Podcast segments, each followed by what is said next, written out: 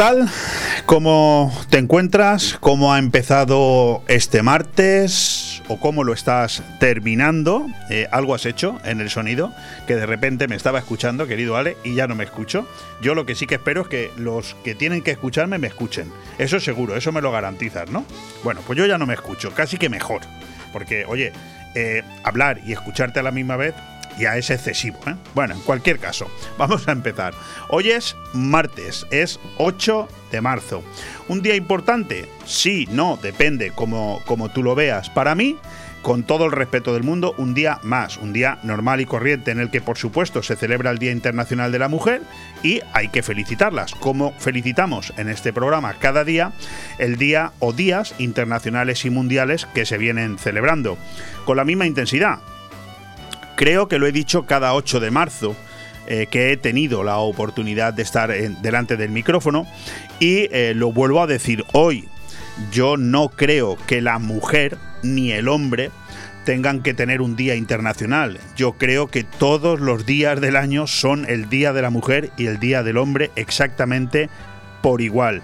Cualquier eh, atisbo de duda que haya en ese sentido, el que lo tiene que corregir es aquel que tenga esa duda. Para mí, hombres y mujeres son exactamente igual en todo, desde el día en que nacen hasta el día que mueren. Exactamente igual.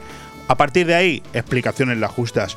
Luego, si hay tiempo, entraremos en alguna lectura y en algún detalle. Bueno, el día nos ha amanecido así como un tanto, no sé decirlo, porque justamente cuando preparaba esta introducción en este martes día 8, cuando son las 12 y 2 minutos de la mañana y las 9 y 2 minutos de la noche, si nos escuchas en redifusión, pues el día era soleado, lo cual, bueno, pues eh, cambiaba bastante con lo que hemos venido teniendo desde prácticamente pues el viernes pasado, ¿no? Con esas lluvias que también hay que decirlo antes de que pase ni un segundo más, han sido unas lluvias maravillosas y muy beneficiosas, porque en este mundo en el que se nos olvida todo mm, a la velocidad de la luz, mm, yo creo y quiero recordar que no hace apenas una semana en la mayoría de medios de comunicación que podíamos ver, leer y escuchar, eh, bueno, pues eh, veíamos cómo eh, se sucedían las noticias acerca de que si no llovía en el mes de marzo, posiblemente en el mes de abril ya empezáramos a tener restricciones. También es el discurso de cada año, no sé si, si, te suena, a mí me suena y mucho, el mismo discurso de cada año. Ese discurso en el que, bueno, yo creo que se produce para que entremos, entremos en el juego y desde el ámbito de la comunicación se produzcan noticias y en el ámbito de la opinión, pues eh, a los que nos gusta opinar, como a mí, podamos volver a repetir que si las cosas se hicieran cuando se tienen que hacer, que nunca se hacen o casi nunca se hacen, pues esas noticias sobre eh, sequía no existirían. Si en España hubieran unos buenos trasvases como se propusieron hace años o directamente se limpiaran cuando corresponde los pantanos de ese lodo acumulado en los fondos que al final viene a ser por tanto eh, por tanta pose que se genera y esto te lo explican mucho mejor los entendidos pues viene a ser aproximadamente un 20% de lo que es la ocupación total de esos pantanos. Pero claro, esto no se hace. Y además solamente nos acordamos de Santa Bárbara cuando truena.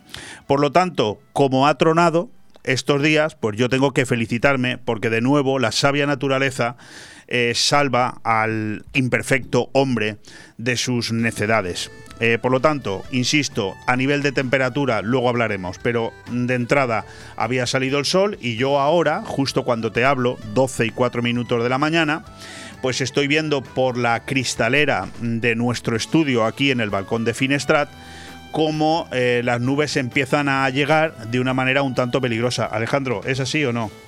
Es así, vale no creeros que vais a escuchar la voz de Alejandro. Eso es mm, como el que quiere que venga el mago de Oz a su casa. O sea, las cosas son como son y de ahí no van a pasar. De hecho, luego cuando os dé un poco datos de la temperatura, veréis cómo las previsiones son realmente sorprendentes a lo largo del día. Bueno, vamos a, continuar mm, hablando también en esta presentación de programa diciendo que por suerte o por desgracia. Yo, yo creo que más bien es por desgracia, me podía haber ahorrado lo de suerte.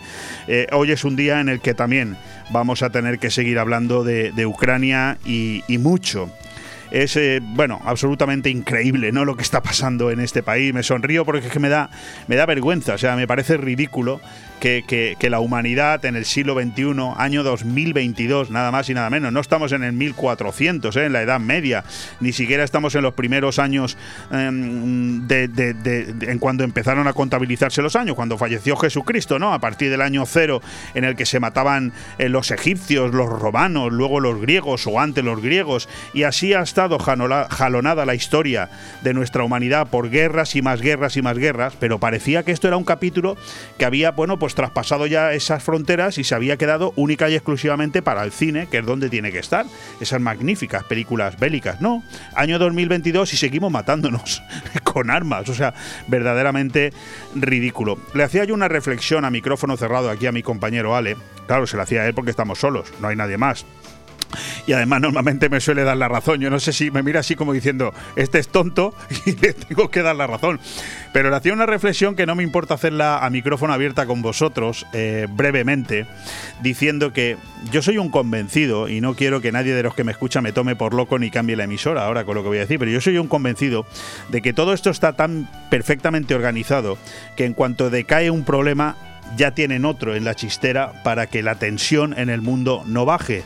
¿A qué me refiero? Si hacemos números, si vemos cronologías, nos damos cuenta de que el COVID, gracias a Dios, esa tremenda pandemia que nos ha tenido muy ocupados, muy enfrentados, muy cabreados, muy desorientados y muy arruinados durante los últimos dos años, cumplirá dos años dentro de cinco días, al menos aquí en España, que fue cuando se decretó precisamente ese primer estado de alarma que nos metió a todos en casa durante mucho tiempo y que luego, recordar, el Tribunal Supremo decretó como que aquello era ilegal. Pero bueno, esa es otra historia. Bueno, pues este COVID está empezando a pasar al capítulo de la historia. De hecho, hoy, por ejemplo, los medios de comunicación que yo he leído, tres esta mañana íntegros, todavía me compro periódicos en papel, no traían una sola línea del COVID. Nada, cero, ni datos, ni absolutamente nada, por lo menos en papel. Luego ya si rebuscas eh, en, tecnología, en, medios digitales, sí, pero en papel nada. ¿Por qué? Porque ahora lo ocupa todo la guerra de Ucrania. ¿Y qué efecto tiene esto sobre la población mundial? Pues por desgracia sobre los más directamente afectados, que son los ucranianos, muerte, penuria y desidia, pero sobre el conjunto de la humanidad lo mismo que ha tenido el COVID. Eh, alza de precios, desestabilización social y mundial y cuando pensábamos todos que por fin esa sexta ola ya pasaba a la historia y con ella el COVID en su conjunto, pues nos llega esta guerra de Ucrania que nos tiene otra vez a todos absolutamente en tensión. Luego hablaremos también de la gran humanidad que se crea eh, alrededor de esas desgracias que generan unos pocos y que solidarizan a muchos millones de personas. Aquí en Benidorm y en la comarca de la Marina Baja también. Eh, de hecho, el pasado sábado tuvimos una concentración por la paz maravillosa, organizada por el grupo Encuentros Empresariales, que siguen a día de hoy trabajando de una manera encomiable, recogiendo ropa, comida, Er, productos sanitarios, o sea, es increíble. Luego hablaremos de ellos también porque también les tengo dedicadas una columna de opinión que espero me dé tiempo. Bueno, lo dicho, que tendremos que seguir hablando de Ucrania, que vamos a hablar cada vez menos del COVID, cosa que me gusta, que yo me llamo Leopoldo Bernabeu, que el señor este que hay aquí a mi lado, que no le vais a escuchar, se llama Ale Ronzani, no le vais a escuchar, pero no le tocáis las narices, porque si él quiere, tampoco me escucháis a mí. O sea, que eso es así de sencillo. O sea, vamos a llevarnos bien. Yo, de hecho, lo tengo aquí muy contento. Le traigo su pastelito cada día. Hoy no se lo he traído. No me lo ha pasado todavía a cuchillo. No me lo ha recordado. Pero bueno, yo le, cuido bastante. Ayer nuestro compañero Manolo Saplanelles no pudo estar aquí porque tenía un ataque de lumbalgia, tiene ya una cierta edad, desde aquí le mandamos un fuerte abrazo para que se cuide, se recupere lo más pronto y que en ámbitos eh, de temperatura, os lo he dicho hace un momento, deciros que en este momento en Benidorm, no aquí, Aquí en el balcón de Finestrat siempre hay un par de grados menos. En Benidorm hay 15 eh, grados de temperatura en este momento, que será eh, según el parte meteorológico que nosotros tenemos delante en el ordenador, la máxima para hoy. con una mínima de 10 grados, por lo tanto la temperatura fluctuará poco. Y lo que me ha llamado la atención, que resalto como curioso, es que si ahora está nublado, que si hace un par de horas estaba soleado, dicen los eh, entendidos que dentro de un par de horas, a eso de las 2 de la tarde, eh, claro, si me escucháis a las 9 de la noche no es así, pero a las 2 de la tarde hay un 90% de posibilidades de que llueve y de que llueva y bastante. De la misma manera que a las 9 de la noche, para los que nos estáis escuchando a las 9 y 10 de la noche, la temperatura será de unos 12 grados y estará parcialmente nuboso con una posibilidad de lluvia de tan solo el 30% es lo que me dicen los ordenadores y así lo cuento, vale. Yo no me lo puedo inventar, ¿verdad? Que luego no pasan estas cosas y dicen, joder, Leopoldo, ha dicho que. Ha dicho, ha dicho que sí, claro, no, sí, bueno, ya está Susiastro, claro, los jueves para, para enderezarnos y corregirnos, que nosotros no solemos acertar en estas cosas, pero, pero ella sí. Bueno, que no me enrollo más, que estoy encantado de estar aquí, que bienvenido al programa Aire Fresco un día más y que vamos a empezar. Venga en Radio 4G Benidorm. Todos los martes, miércoles y jueves de 12 a 2 de la tarde, Aire Fresco. El magazín de actualidad más completo de la comarca con entrevistas, noticias, opinión y entretenimiento en un aire fresco más renovado, más personal y más cercano de la mano de Leopoldo Bernabeu. Recuerda, todos los martes, miércoles y jueves desde las 12 del mediodía hasta las 2. También podrás escuchar Aire Fresco por las tardes en redifusión y los fines de semana un resumen con lo mejor del programa. Radio 4G Benidorm. Seguimos creciendo. Ya está, ya no ya no tenemos más cuñas. Ah, que solamente pones esta de cabecera. Vale, vale, vale. Bueno, avance del programa de aire fresco en este martes 8 de marzo. Lo dicho, vamos a tener un poquito de todo. Vamos a tener eh, un resumen informativo. Mm, en cuanto a temas destacados del día, hoy me he traído bastantes, pero bastantes. Vamos a tener editoriales, concretamente hay cuatro artículos escritos distintos que podrían ser interpretados como cuatro editoriales o como cuatro comentarios o como cuatro los que nos dé la gana. Escucharlo, que intentaremos que se vayan eh, pudiendo trasladar hasta vosotros a lo largo de las próximas dos horas. Entre medio, pues iremos intercalando también algunas efemérides, algún poquito de deportes y sobre todo las entrevistas con nuestros cuatro invitados de hoy.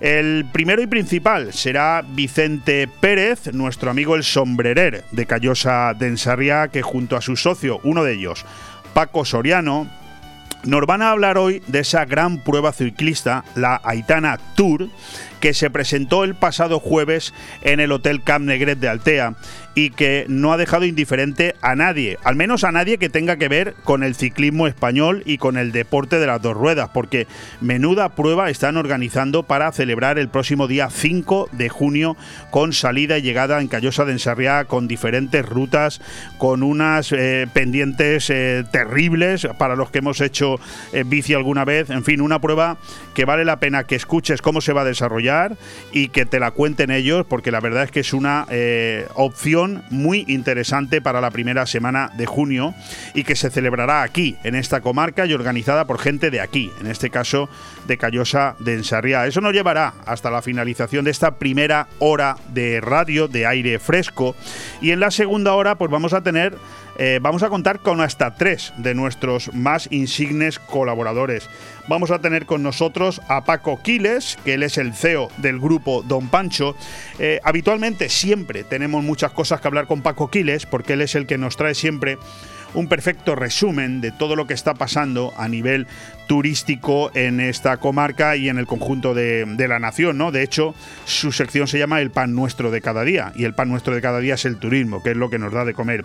Muchos son los temas que queremos hablar hoy con Paco Quiles, fundamentalmente eh, dos también, es decir, el, grupo Don Pancho en sus eh, campings, como son el Villasol y el Villamar, tiene alojadas en este momento familias de Ucrania que han llegado sin nada en las manos y están poniendo su granito de arena, una acción que también queremos resaltar aquí. Algo nos empezó a comentar el propio Paco el pasado viernes cuando tuvimos ocasión de hacer el programa en directo desde el propio Hotel Don Pancho, pero también le vamos a preguntar a Paco por el Avenidor Half que se celebró este pasado sábado, la media maratón de Benidorm, los 10K, que además él participó en los 10 kilómetros. Vamos a ver si ha llegado vivo, cómo está, que nos lo cuente.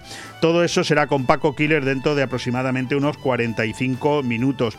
A continuación, pues tendremos a nuestro amigo Pablo Sendra, que desde Altea siempre nos habla de todas las novedades que tienen que ver con el mundo de las criptomonedas que es un mundo, ya lo he dicho muchas veces, que a mí mm, apasionarme no me apasiona, mm, pero no porque no me guste, porque lo desconozco. Y para mí lo desconocido siempre es algo que lo tengo un poco ahí apartado, ¿no? Lo que no domino me asusta, pero hay que reconocer que el mundo de las criptomonedas cada vez está más en nuestra vida. De hecho, esta mañana cuando preparaba un pequeño resumen, pequeño, ¿eh?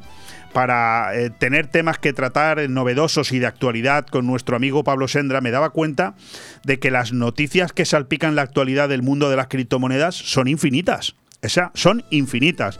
Hoy eh, por consejo de él, vamos a volver a analizar las eh, criptomonedas llamadas Leo, Mana, Tezos y Clayton, que son las cuatro que yo le propuse hace un par de semanas. Él se enganchó, Pablo Sendra se enganchó, y ahora él quiere cada semana darnos a entender cómo es la evolución de estas monedas para ver si realmente eran noticias fiables eh, y por dónde iban los tiros de todo aquello que comentábamos. También hablaremos del Estado, hablaremos de impuestos y comentaremos otras noticias. Una muy curiosa.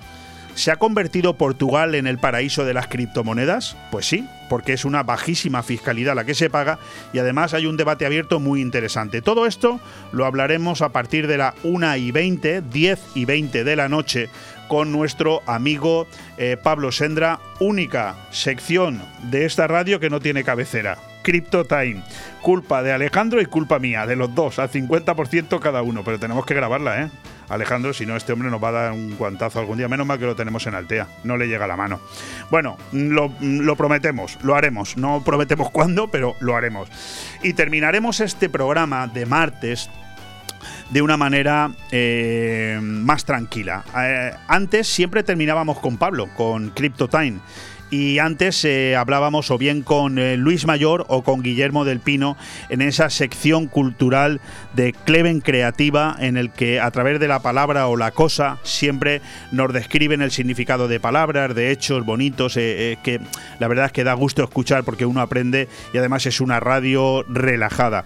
Le hemos dado la vuelta, hemos decidido que desde hace unas semanas CryptoTime va primero y terminamos el programa hablando con eh, alguno de los dos intervinientes de palabra o cosa. Hoy será con Luis Mayor que nos ha presentado un plantel interesante de eh, palabras que quiere tratar aquí de escribir como son justo, válido o válido, no lo sé a cuál se refiere, exacto, preciso, perfecto y también nos traerá un pequeño poema uniendo precisamente estas cinco palabras.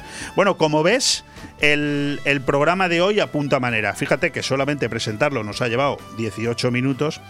Pues querido y admirado Alejandro, vamos a poner unos consejitos publicitarios y vamos a ir ya a alguna de nuestras varias editoriales de hoy. Radio 4G Benidorm, tu radio en la Marina Baja.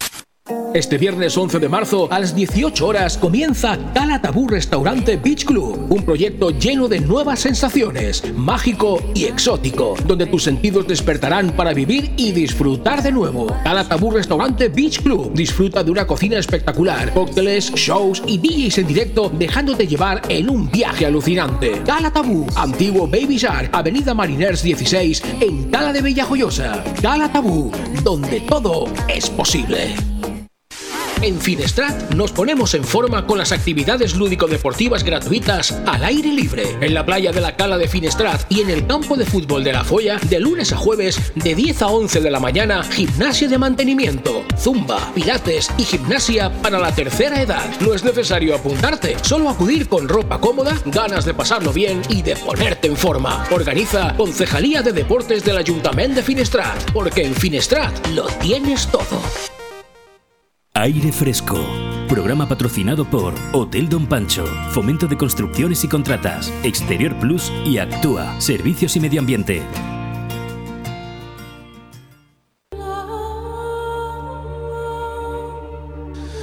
Hoy hay varias cuestiones que para mí podrían ser interpretadas como lo que yo llamo editorial o noticia principal.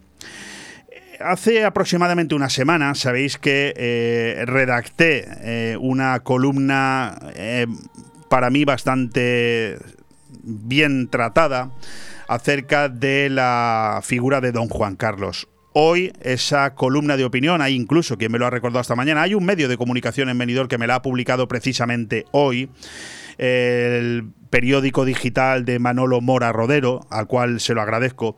Y además me ha mandado un mensaje diciendo qué oportuna es la columna que tú escribiste la semana pasada publicarla hoy. Por muchas gracias.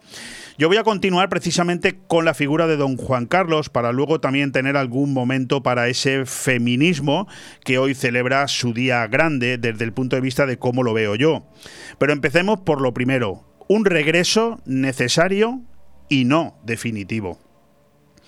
La Casa de Su Majestad el Rey hizo público anoche un comunicado en el que señala que respeta y comprende la carta que don Felipe acaba de recibir de su padre, don Juan Carlos, en la que expone que su residencia seguirá estando en Abu Dhabi, aunque expresa su deseo de regresar de visita a España sin fecha definida ni de manera definitiva, pero sí en distintos periodos de tiempo y con frecuencia. Por tanto, y una vez archivadas todas las diligencias de investigación de la Fiscalía sin posibilidad de imputarle ningún ilícito penal, la decisión definitiva de don Juan Carlos es la de ir y volver desde Abu Dhabi a conveniencia. Resolución que adopta por razones que pertenecen, según él, a mi ámbito privado y que solo a mí me afectan. Y cuando visite España lo hará a residencias privadas y no a la zarzuela.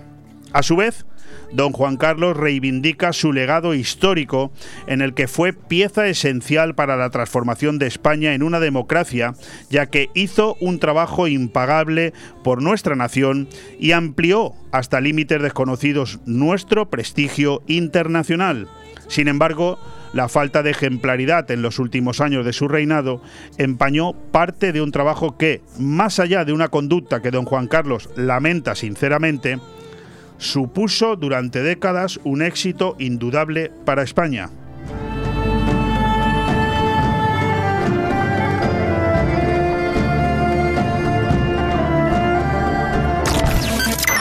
Radio 4G Benidorm, tu radio en la Marina Baja. Madurez, tradición, tendencia y modernidad. Hablamos del restaurante Juan Abril, la cocina española de siempre.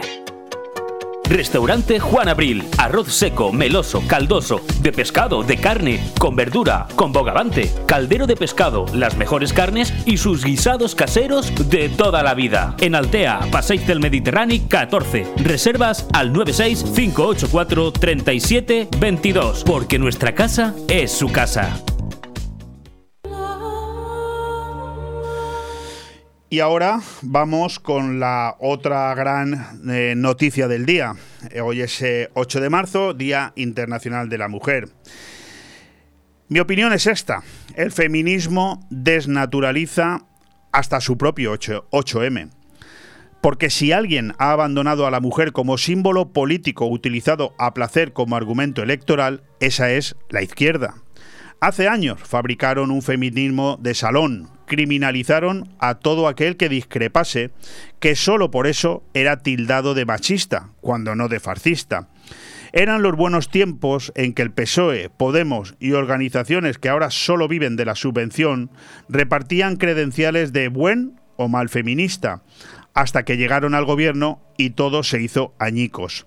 Los socialistas rompieron con los podemitas y estos a su vez se fracturaron entre sí. Aquel idilio del 8M ya no existe. No es el lema de no a la guerra lo que les divide. Esa es solo una excusa. No se ponen de acuerdo en leyes relevantes, no creen en la legislación del gobierno sobre la mujer y sobre todo muchas organizaciones han dicho a la ministra de Igualdad que no les representa. El 8M era una fiesta icónica. Hoy la izquierda prefiere dejarla en una hoja más del calendario, no vaya a ser que quede más en evidencia. Radio 4G Benidorm, tu radio en la Marina Baja. Solo el Grupo Galera puede, tras 40 años de actividad, ser el de siempre y a la vez renovarse para ofrecer nuevas sensaciones. Porque Galeras por Café en Avenida Jaime I de Benidorm no entiende de modas y se renueva con el paso del tiempo. Son nuevas sensaciones en tu galera de siempre. Descúbrelas en grupogalera.com o en Facebook e Instagram. Galera Sport Café, tu punto de encuentro en Avenida Jaime I y en Avenida Benierda. Aire Fresco. Programa patrocinado por Hotel Don Pancho, Fomento de Construcciones y Contratas, Exterior Plus y Actúa, Servicios y Medio Ambiente.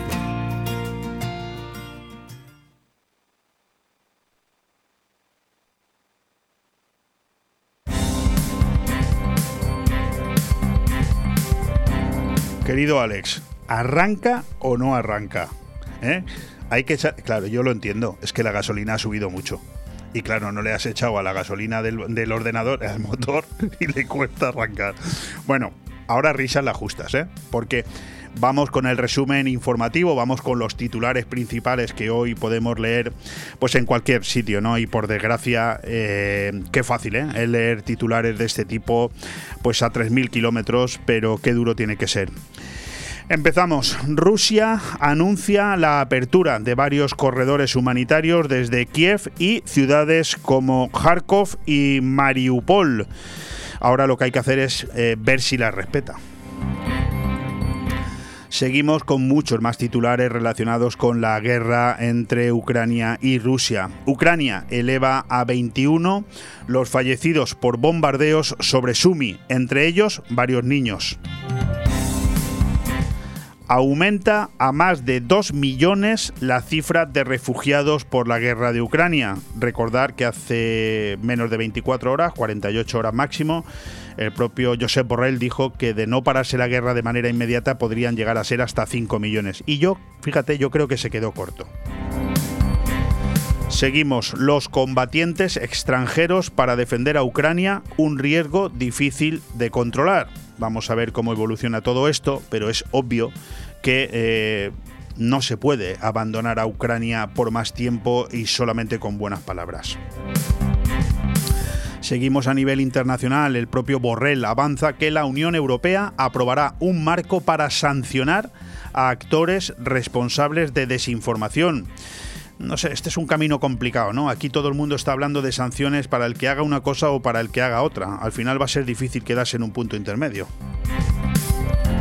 La Unión Europea, lejos de la unanimidad sobre la adhesión express de Ucrania. Hablamos del interés de la propia Ucrania por unirse en estos momentos eh, a la Unión Europea. Sabemos que los parámetros por los que se rige la propia Unión Europea requieren de su tiempo, pero creo que son momentos especiales en los que la propia Unión Europea debe de tener gestos de este tipo para demostrar que estamos unidos y que Rusia no puede imponer, eh, imponer sus normas sobre cualquier país democrático, sobre cualquier Estado soberano de la manera que le dé la gana. Cambiamos de espectro, nos vamos a la energía. Shell, la compañía Shell, no comprará más petróleo ruso. Volvemos a Rusia donde el Navalny, Navalny es el opositor encarcelado, asegura que el sentimiento antibelicista en Rusia seguirá creciendo y pide mantener las protestas. Yo me quiero detener aquí, yo creo que esta es la noticia más importante.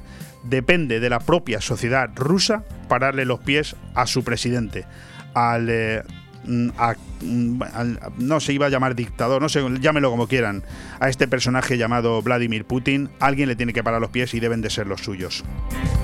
Nos venimos aquí a nivel nacional. Los líderes de Unidas Podemos se conjuraron para calmar los ánimos y rebajar la tensión con la coalición.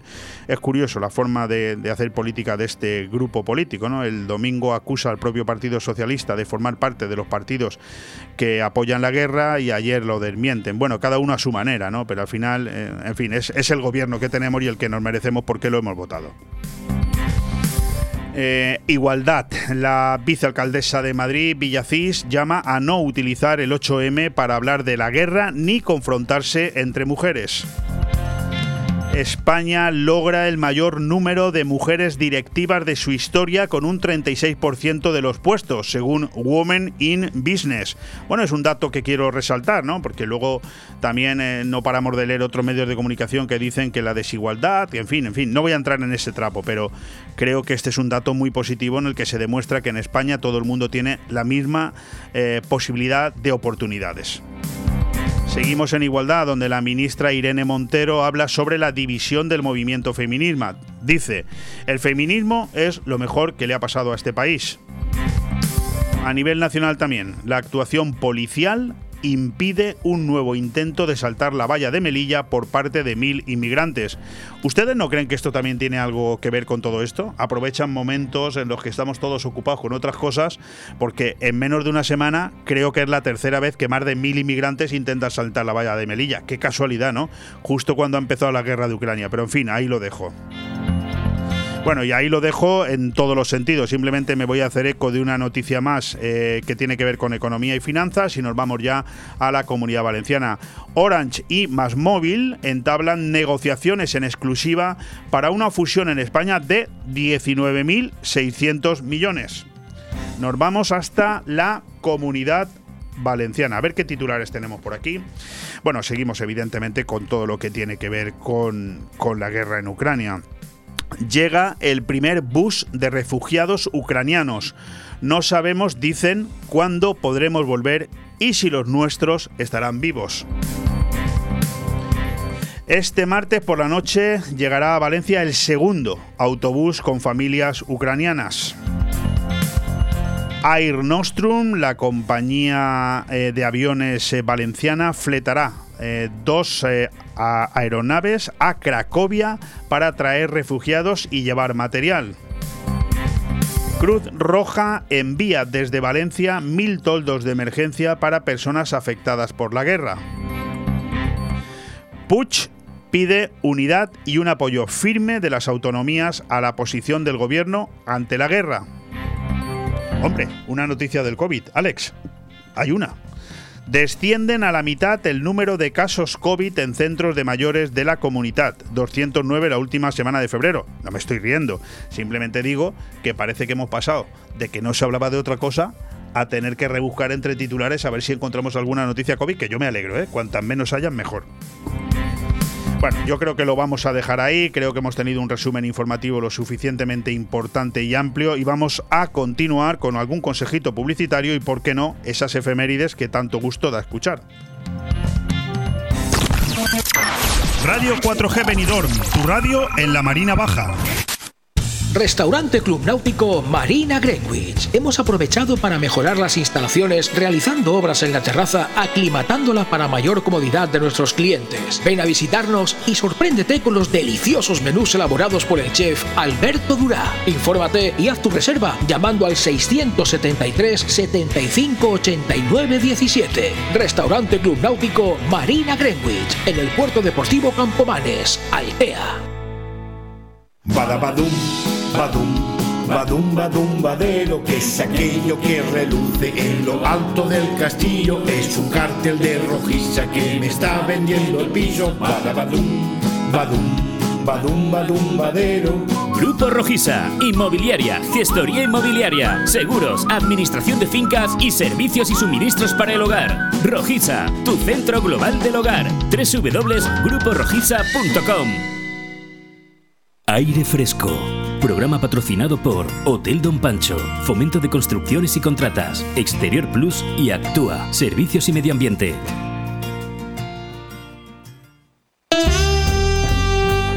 Efemérides. Seguimos avanzando a la velocidad del vértigo, 33 minutos ya de programa. ¿Quién lo diría? No sé, como haya escuchándonos por ahí alguno de los posibles candidatos a venir aquí a esta casa a hacer un programa de radio y vea lo rápido que se pasan las dos horas, igual no solamente no quiere cobrar, sino que está dispuesto a pagar ¿eh? por venir aquí a esta casa. En fin, bueno, quiero recordaros en el capítulo de efemérides que hoy es eh, día, el Día Internacional de la Mujer y muy brevemente, porque tenéis sobrada información en cualquier medio de comunicación que a lo largo del día decidáis eh, leer, ver o escuchar hoy. Yo simplemente decir que el 8 de marzo se celebra el Día Internacional de la Mujer, que es un día para luchar por la igualdad, la participación y el empoderamiento de la mujer en todos los ámbitos de la sociedad.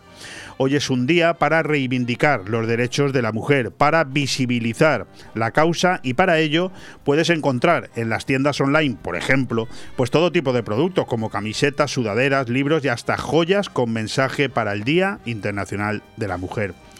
La fuerza que consigue un movimiento de mujeres en todo el mundo traspasa fronteras, diferencias culturales, económicas, ideológicas y de cualquier tipo. Las mujeres unidas tienen el poder de cambiar el mundo y lograr la igualdad en todos los ámbitos de la sociedad. Además, también eh, durante toda esta semana se celebra la Semana Mundial del Glaucoma. ¿A quién tenemos que felicitar hoy? Pues mira, hoy eh, es el santo de aquellas mujeres que os llaméis Beata y Erenia. Curioso, ¿eh? Erenia con H, ¿eh? Me gusta este nombre, Erenia. Muy bonito.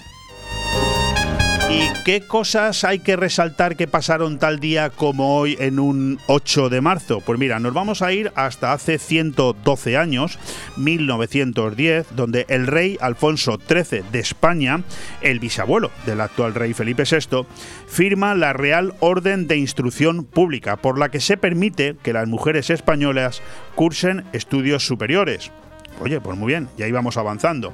Siete años después, también con motivo del Día Internacional de la Mujer Trabajadora y las manifestaciones que se llevaron a cabo en Rusia, se considera este día como punto de partida de la Revolución Rusa, que estalla finalmente en octubre de ese mismo año. Oye, curioso, ¿eh? Todo lo que pasó un 8 de marzo. Nos vamos hasta 1922. Se celebra por primera vez en China el Día Internacional de la Mujer Trabajadora. Fantástico. Hoy justo se cumplen 100 años en China. Un año después, Lenin, en el 23, presidente de la Unión Soviética, se ve obligado a dejar el cargo debido a su enfermedad. Y cuatro años después, en el 27, una ley en Hungría permite confiscar las fotografías de las muchachas que muestren las rodillas. En fin, vamos hacia adelante y hacia atrás. 21 años después, en 1948, el Tribunal Supremo de Estados Unidos declara anticonstitucional la enseñanza de la religión en las escuelas públicas. Oh, curioso.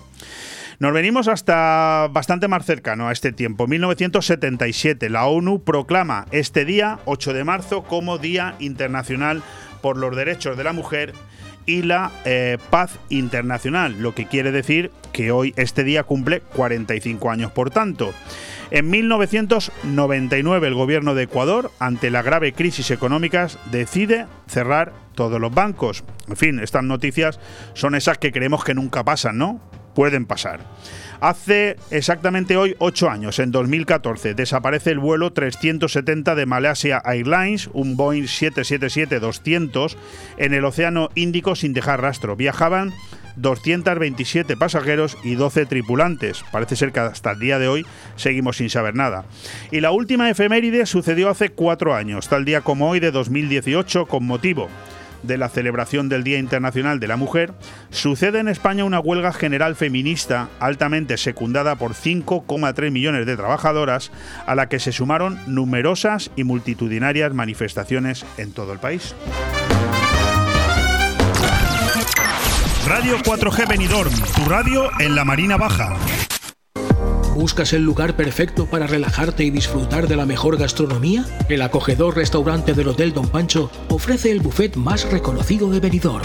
Nuestra exquisita cocina incorpora las mejores recetas mediterráneas, así como una innovadora y creativa cocina internacional.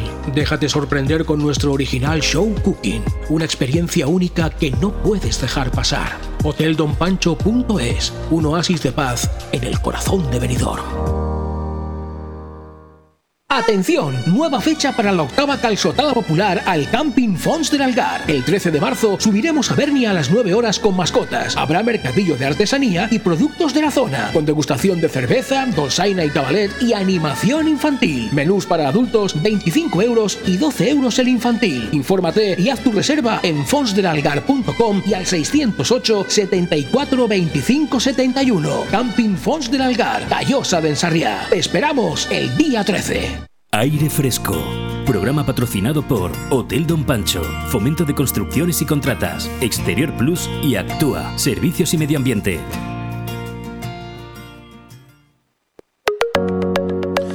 Incomprensiblemente, una tierra como la provincia de Alicante, que ha hecho del ciclismo, tanto en su vertiente deportiva de alto nivel como turística, una de sus principales herramientas de promoción, gracias a sus inmejorables carreteras y condiciones climáticas para la práctica de este deporte, no contaba con una gran marcha cicloturista que consiguiese reunir a centenares de amantes del pedal para disfrutar, durante una jornada, de su pasión común.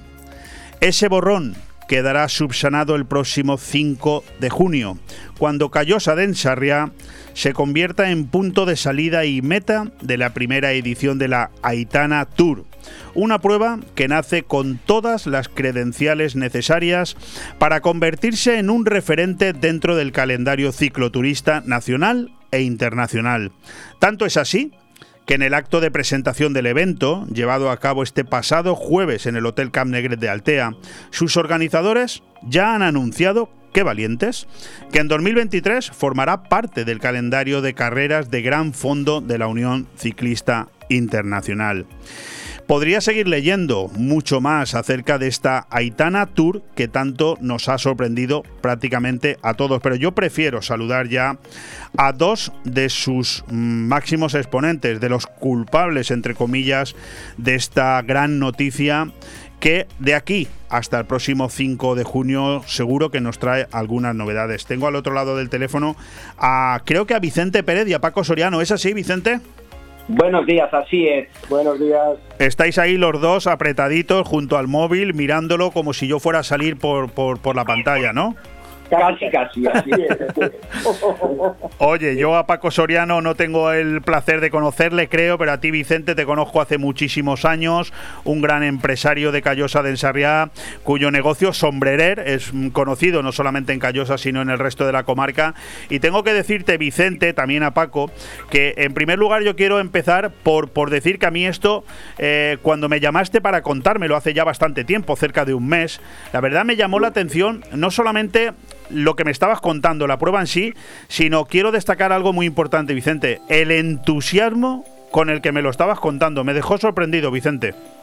Pues así es. La verdad es que eh, tanto los, los cuatro que lo estamos llevando a cabo, este esta, esta prueba, como tú bien has explicado al principio, tanto Paco Calvo, Paco Soriano, Vicente Pérez Blanquer y, yo mismo. Soy los, pues los, cuatro, los, Vicentes y los somos Pacos. Los cuatro, los cuatro magníficos, como nos, han bautizado así. Nos han bautizado así, con los cuatro magníficos. Pues bueno, te digo, la verdad es que, es que tenemos muchísima ilusión, muchísima ilusión. También es verdad de que el apoyo lo tenemos es total eh, tanto en organismos oficiales como empresas, como nuestro gran eh, patrocinador principal, como es el Camp Negret, eh, con su capitán de a bordo, el Pepe. O sea, estamos súper contentos y sí que es verdad, muy ilusionados y esperemos que todo salga bien el próximo día 5 de junio, de junio aquí en Cayo San Sarriá pero vamos por, vamos por partes, Vicente. Eh, Paco, Paco, cuéntanos lo primero para que, bueno, no demos por hecho que todos los oyentes de Radio 4G saben de qué estamos hablando. Nosotros sí, pero a lo mejor hay oyentes que no. Exactamente, ¿qué es la Itana Tour? ¿Cómo nace pues esta idea? Eh, ¿Cómo se os ocurre? Bueno, ante todo decir que nosotros somos ciclistas, ¿eh? que, que, lo vivimos, el tema del ciclismo, desde hace años. Y surgió un poco la idea del hijo de Vicente, porque en su día nos dijo, podríamos hacer algo aquí en Callaos, algo potente que, empujara un poco el turismo y el deporte en esta zona. Y claro, eh, en aquella época también nosotros estábamos organizando una prueba de, montaña, de enduro, y dijimos, ¿por qué no? Podríamos hacer algo de carretera, algo porque aquí la zona esta de carretera es espectacular, es una zona muy, muy bonita, y, es muy viable hacer una prueba de este tipo. Entonces ya estuvimos indagando en el tema de federación, de fechas y de todo, y dijimos, pues no hay, o sea, no hay eh, pruebas cicloturistas en Alicante. Realmente hay dos este año. una que es en, en Denia y otra que es aquí en Callosa. Entonces, eh, bueno, entonces solo estaba la de solicitamos fechas para, para Callosa y, Federación, y Federación nos dio. Nos dio 5 de junio, que para nosotros es magnífica la fecha. Queríamos esa fecha, sobre todo porque incluso hubiéramos querido un poco antes, pero aquí justamente está lo que es la temporada del níspero y claro, claro, y no podíamos no podíamos irnos a mayo. Entonces eh, intentamos coordinarnos incluso con la frutera, que es de donde salimos, eh, porque es un sitio amplio y que, y que, y que es perfecto para, para poder abarcar ojalá esos mil participantes que estamos buscando para, para, esta primera edición y que de momento no vamos nada mal. Estoy, estoy eh, prácticamente convencido de que los vais a conseguir, pero has dicho muchísimas cosas. Déjame que, déjame que yo diga una cosa en esta. Claro, claro. Eh, has hablado de Ruchey. Yo quiero darle las gracias a Ruchey porque Ruchey ayer, ayer de manera desinteresada, donó una, eh, un palé completo de zumo de níspero a encuentros empresariales, un proyecto en el que me encuentro y en el que también hay gente de Callosa como Juan Ronda, como como Carlos Botella, etcétera, eh, un, una, un palé completo de, zumo de Ruchey para eh, ayuda a Ucrania. Y esto quería también agradecérselo a Ruchey. Pero Vicente, habéis hablado, habéis hablado de que habéis tenido muchos apoyos. Yo he leído unas declaraciones del alcalde de Callosa en el que decía ¿Cómo no vamos a apoyar a esta prueba ciclista después de lo profesional que de, lo, de la profesionalización que hay detrás, es decir, de lo bien que se ha organizado, porque no nos llevemos a engaño. Eh, ahora eh, organizar una prueba lo puede hacer casi cualquiera. Ahora bien, que tenga el nivel que vosotros habéis conseguido eh, desde el primer momento y sobre todo se vio reflejado en ese acto de presentación del Calmegret, eso porque algo más hay detrás, ¿eh? Te cuento, ahora que, lo dices, sí que me gustaría en principio agradecer a toda la gente, a todos los asistentes del pasado día 3 de marzo en la presentación de Aitana Pure en Hotel Negret. Y dicho esto, pues sí, la verdad es que no tenemos queja de nadie. Es que vayamos a organismos oficiales, y Ayuntamiento, Diputación, don, a Federación Española de Ciclismo, Federación Valenciana con Amadeo delante, junto con Fernando ayudándonos. O sea, todos están por ayudarnos, de verdad. Es que tenemos que dar gracias a todos. ¿Y qué decir de esos colaboradores, de esas empresas, como tú bien has dicho, de Ruchey, de Caixa Callosa, de Decalon España? Que está ahí con Decalon España está con nosotros. Estamos hablando de firmas muy importantes como es Blue, como es nuestro amigo que has nombrado antes, Carlos, de Fuentes del Algar del Camping, como también de World, firmas de Barcelona, de, de, de, comida para ciclistas, como es Victoria Endurace, como son de temas de fotografía de Valencia, de Sport.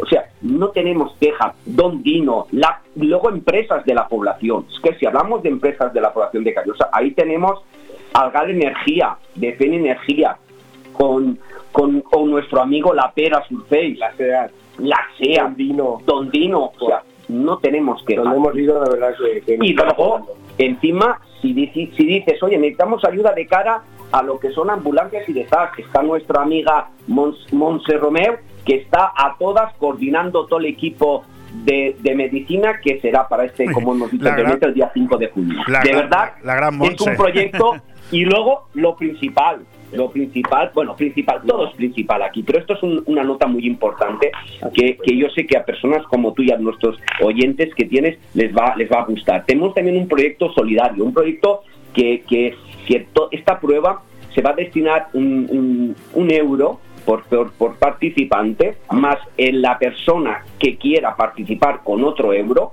quiere decirse de que se va a destinar a la Fundación Asilo Hospital de Callosa. Muy bien. Y al Hospital General de la Unidad de Pediatría Infantil de Alicante, que por cierto, los dos también estuvieron representados el pasado día 3, tanto el del hospital como de la Fundación, tanto con con uno con otro, estuvimos hablando y están encantados también. O sea, también es un proyecto solidario, no solo para Callosa, el tema de turismo, el tema de deporte, sino también queremos que sea un proyecto solidario y ayudar un poquito. Y ante todo que no se quede en un solo año. Queremos, como has dicho tú al principio, que sea una continuidad.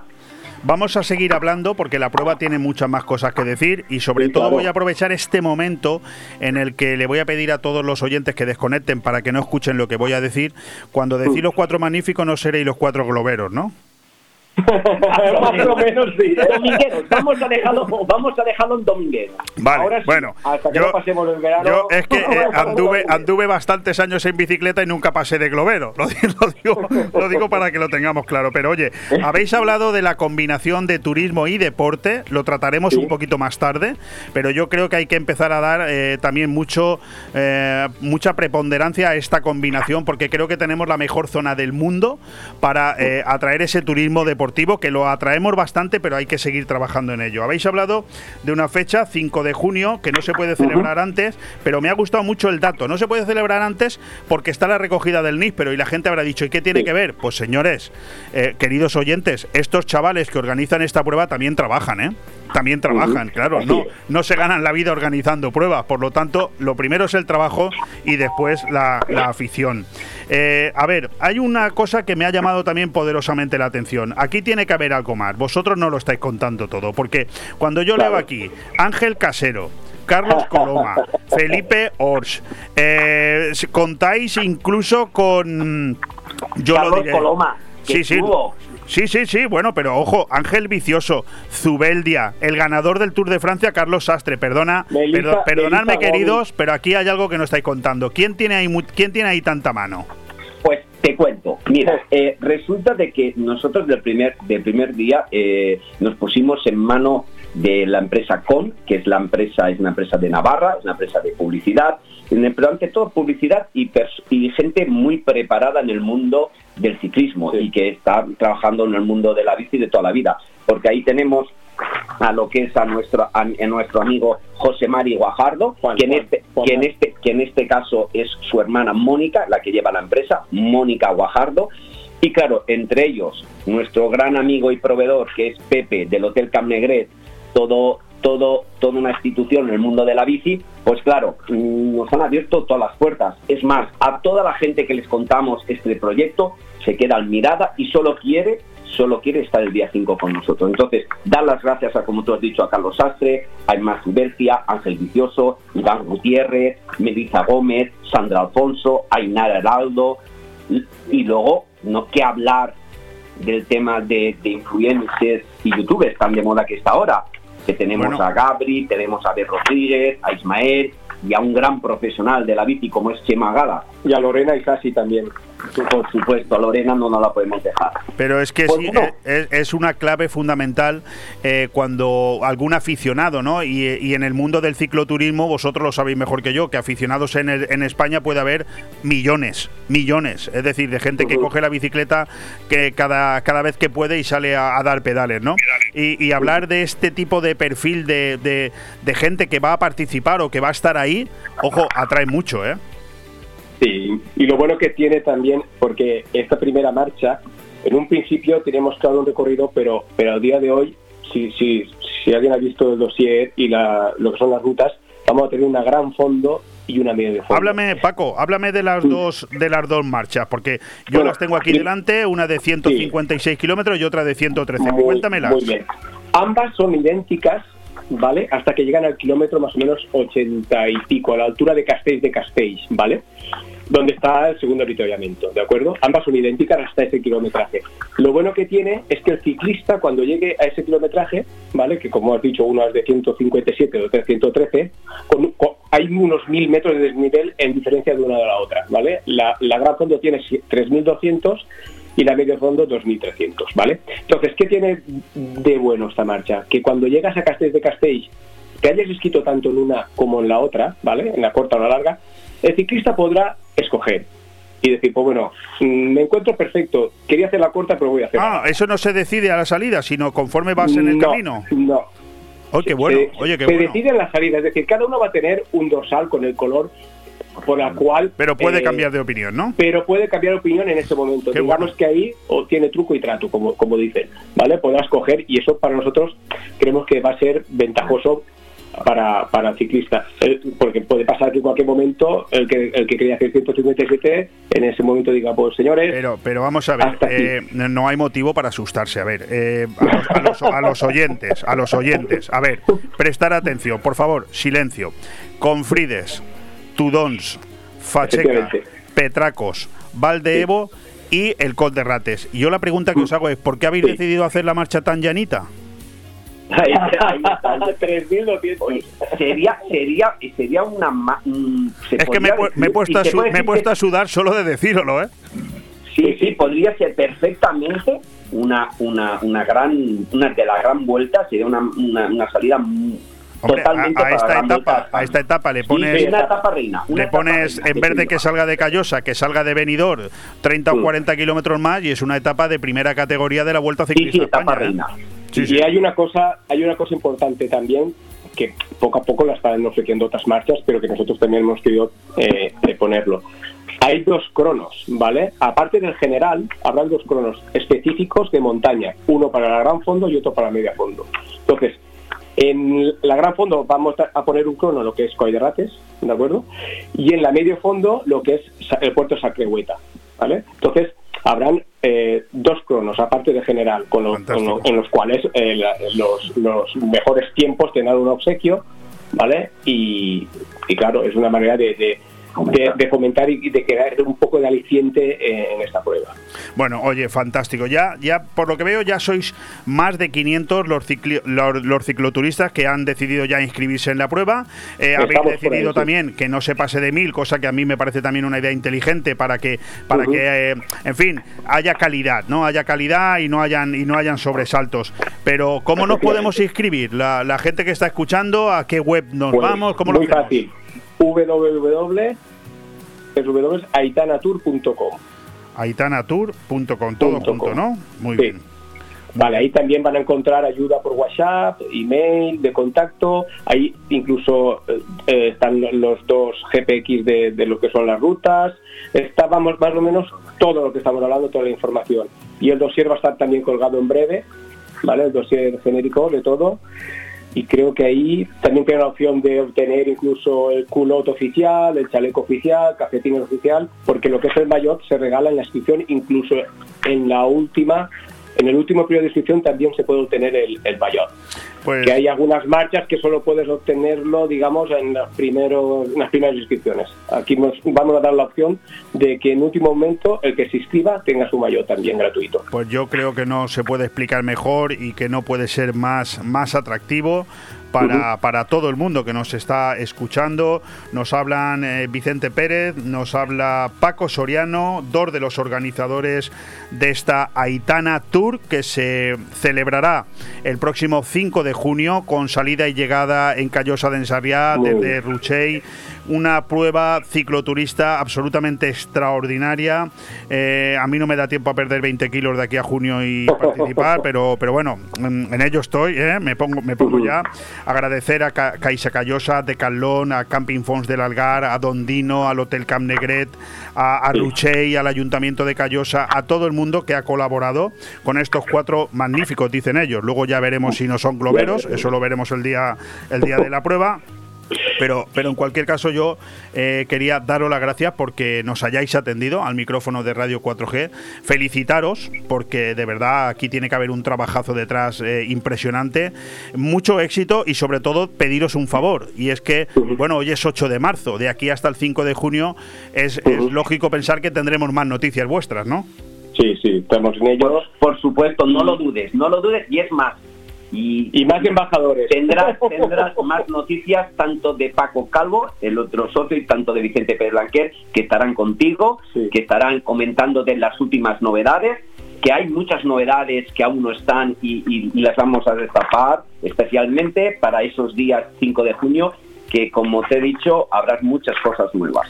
y, pues- y animaros a todos y animaros a todos a que se participen y que cualquier información la tenemos en nuestra página web aitanatur.com, ahí vais a encontrar toda la información desde, desde horarios, salida, hospedaje, ese hospedaje que para la gente de fuera que puede venir y puede venir al Camp Negret, puede también ir al camping cualquier cosa, dónde comer en Callosa, dónde aparcar, cualquier cosa está ya prevista en nuestra página web, que es una página web súper completa y cualquier cosa lo puede encontrar ahí. Pues no hay tiempo para más. Vosotros os habéis dado en llamar los cuatro magníficos, yo os voy a llamar los Bipacs. Y diráis, ¿y eso qué es? Los Vicentes y los Pacos, los Bipacs. ¿eh? sois, sois para mí. Enhorabuena, muchas, gracias. Vicente, estamos totalmente en contacto. Muchas gracias, Leopoldo. un abrazo. Venga, Leopoldo, un abrazo.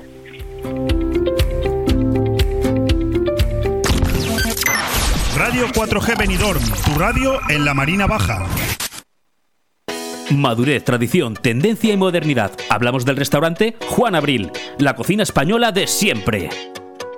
Restaurante Juan Abril. Arroz seco, meloso, caldoso, de pescado, de carne, con verdura, con bogavante, caldero de pescado, las mejores carnes y sus guisados caseros de toda la vida. En Altea, Passeig del Mediterráneo 14. Reservas al 96 584 37 22, porque nuestra casa es su casa. ¿Te gusta llegar a tiempo a tu destino? ¿Volver a casa tan cómodo y seguro como si fueras tú mismo el que conduces? Radio Taxi Benidorm. El mejor servicio a tu entera disposición. Descárgate nuestra aplicación Pide Taxi para el móvil y solicita un taxi de la manera más fácil. Visita nuestra web radiotaxibenidorm.com. Radio Taxi Benidorm 96 586 2626. Aire Fresco. Programa patrocinado por Hotel Don Pancho, Fomento de Construcciones y Contratas, Exterior Plus y Actúa, Servicios y Medio Ambiente.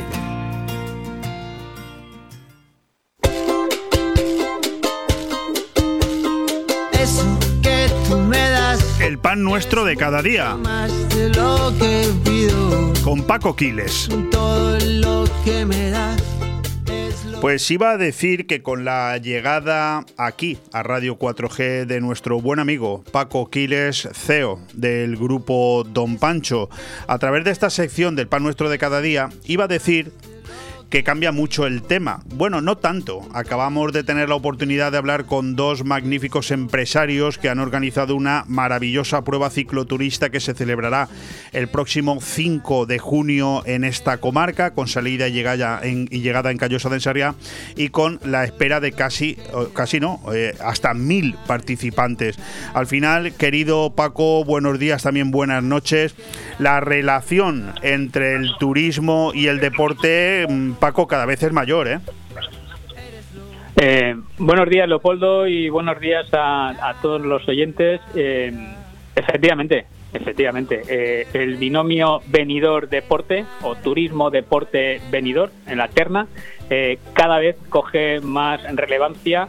Un ejemplo es la prueba ciclista de la que hablabas y otro muy calentito, muy reciente que, que, tenemos es la, la prueba del Benidorm Half Maratón de 2022 que se ha celebrado el pasado sábado en la ciudad de Benidorm, que fue un éxito rotundo y es una muestra más de la apuesta ¿eh? por el turismo deportivo o por los deportistas que hacen turismo, como decía nuestro amigo Fernando Brotón en antena el otro día cuando hablábamos con él, eh, que apuesta por, por, por, esta modalidad de turismo y que aprueba, apuesta por un destino como es el de Benidorm. De hecho, mm, Paco, no te vas a salvar, o sea, no porque hayas comentado estos dos temas mm, los vamos a quitar de en medio con tanta facilidad, no te voy a preguntar por ellos. Quiero que Paco Quiles se extienda un poco más y nos diga en primer lugar qué le pareció ese programa en directo que tuvimos la ocasión el pasado viernes de celebrar precisamente desde sus instalaciones, desde el maravilloso entorno que nos proporciona siempre el Hotel Don Pancho y con esa importante cantidad de invitados. Mm,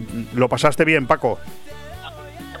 Pues la verdad que fue un día, fue un día fantástico, fue un día fantástico porque se aunaron dos cosas. Se, aunó un programa en directo de radio eh, magistralmente liderado por ti en nuestras instalaciones, donde pasaron empresarios de relevado prestigio de aquí de la ciudad, eh, personalidades, autoridades. Eh, pudimos compartir, Fernando Bortons, organizador de la prueba, director de Tour Sport, con nuestro alcalde Tony Pérez eh, y un servidor una mesa para poder preparar la antesala de lo que luego fue la presentación oficial de la prueba que ya se ha convertido para nosotros en un en un hito y casi de obligado cumplimiento eh, antes de la celebración de la misma, eh, a la cual asistieron múltiples autoridades, eh, las fuerzas vivas del sector turístico, empresarios de, la, de la plaza eh, atletas de reconocido prestigio y, por supuesto, una gran cantidad eh, de amigos.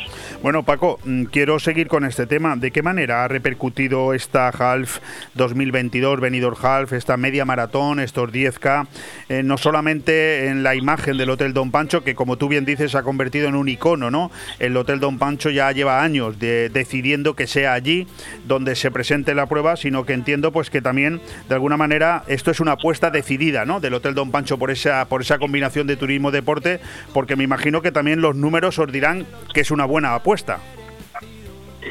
Sin duda, sin duda. Al final, eh, el turista que viene eh, a Benidorm lo puede hacer por múltiples, múltiples razones. Sol y playa sería una, pero hay motivos gastronómicos, motivos culturales y también motivos deportivos. De hecho, nosotros tenemos nuestra propia unidad de Bike Center, eh, donde damos una cobertura total a todos los aficionados al mundo del ciclismo, también nuestras instalaciones. Y en este caso, la prueba de Benidorm tiene un especial arraigo porque desde, desde los orígenes hemos estado apostando apostando por ella y, estamos de verdad eh, muy felices y muy contentos por los resultados que obtenemos, eh, por cómo podemos contribuir en el evento a que el destino venidor eh, se ponga en valor, a que se incorpore esta derivada, como decíamos antes, del turismo deportivo a que brille especialmente la ciudad en un día como es ese y creo que al final una prueba de estas características donde como este año hemos tenido atletas de primer nivel eh, donde realmente se aprovechó el evento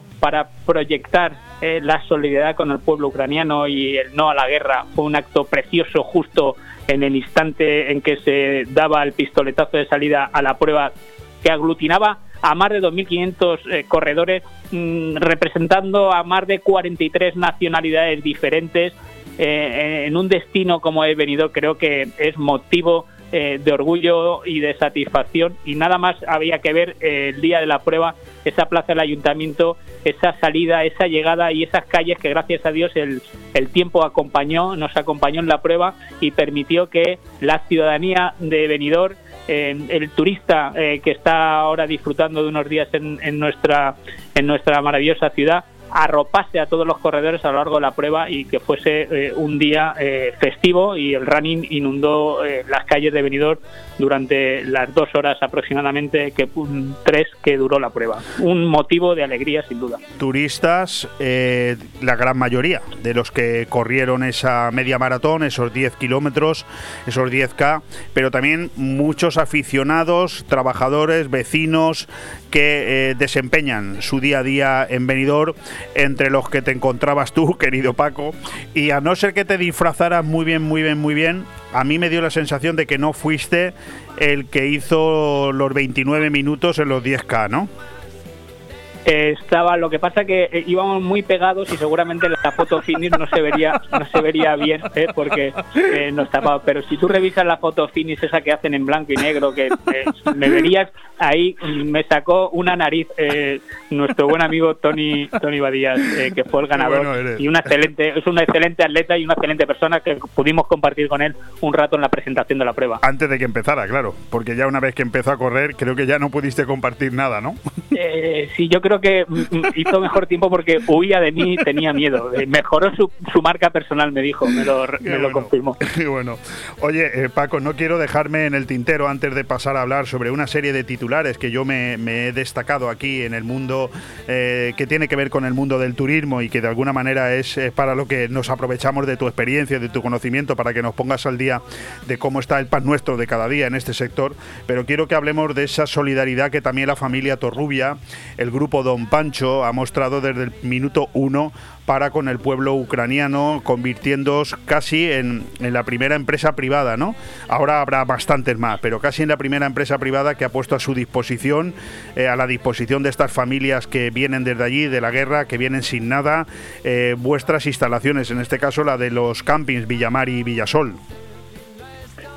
Pues em, eh, Leopoldo, eh, eh, nosotros aquí hemos querido aportar nuestro pequeño granito de arena eh, para intentar ayudar ante esta barbarie, esta locura que estamos viviendo.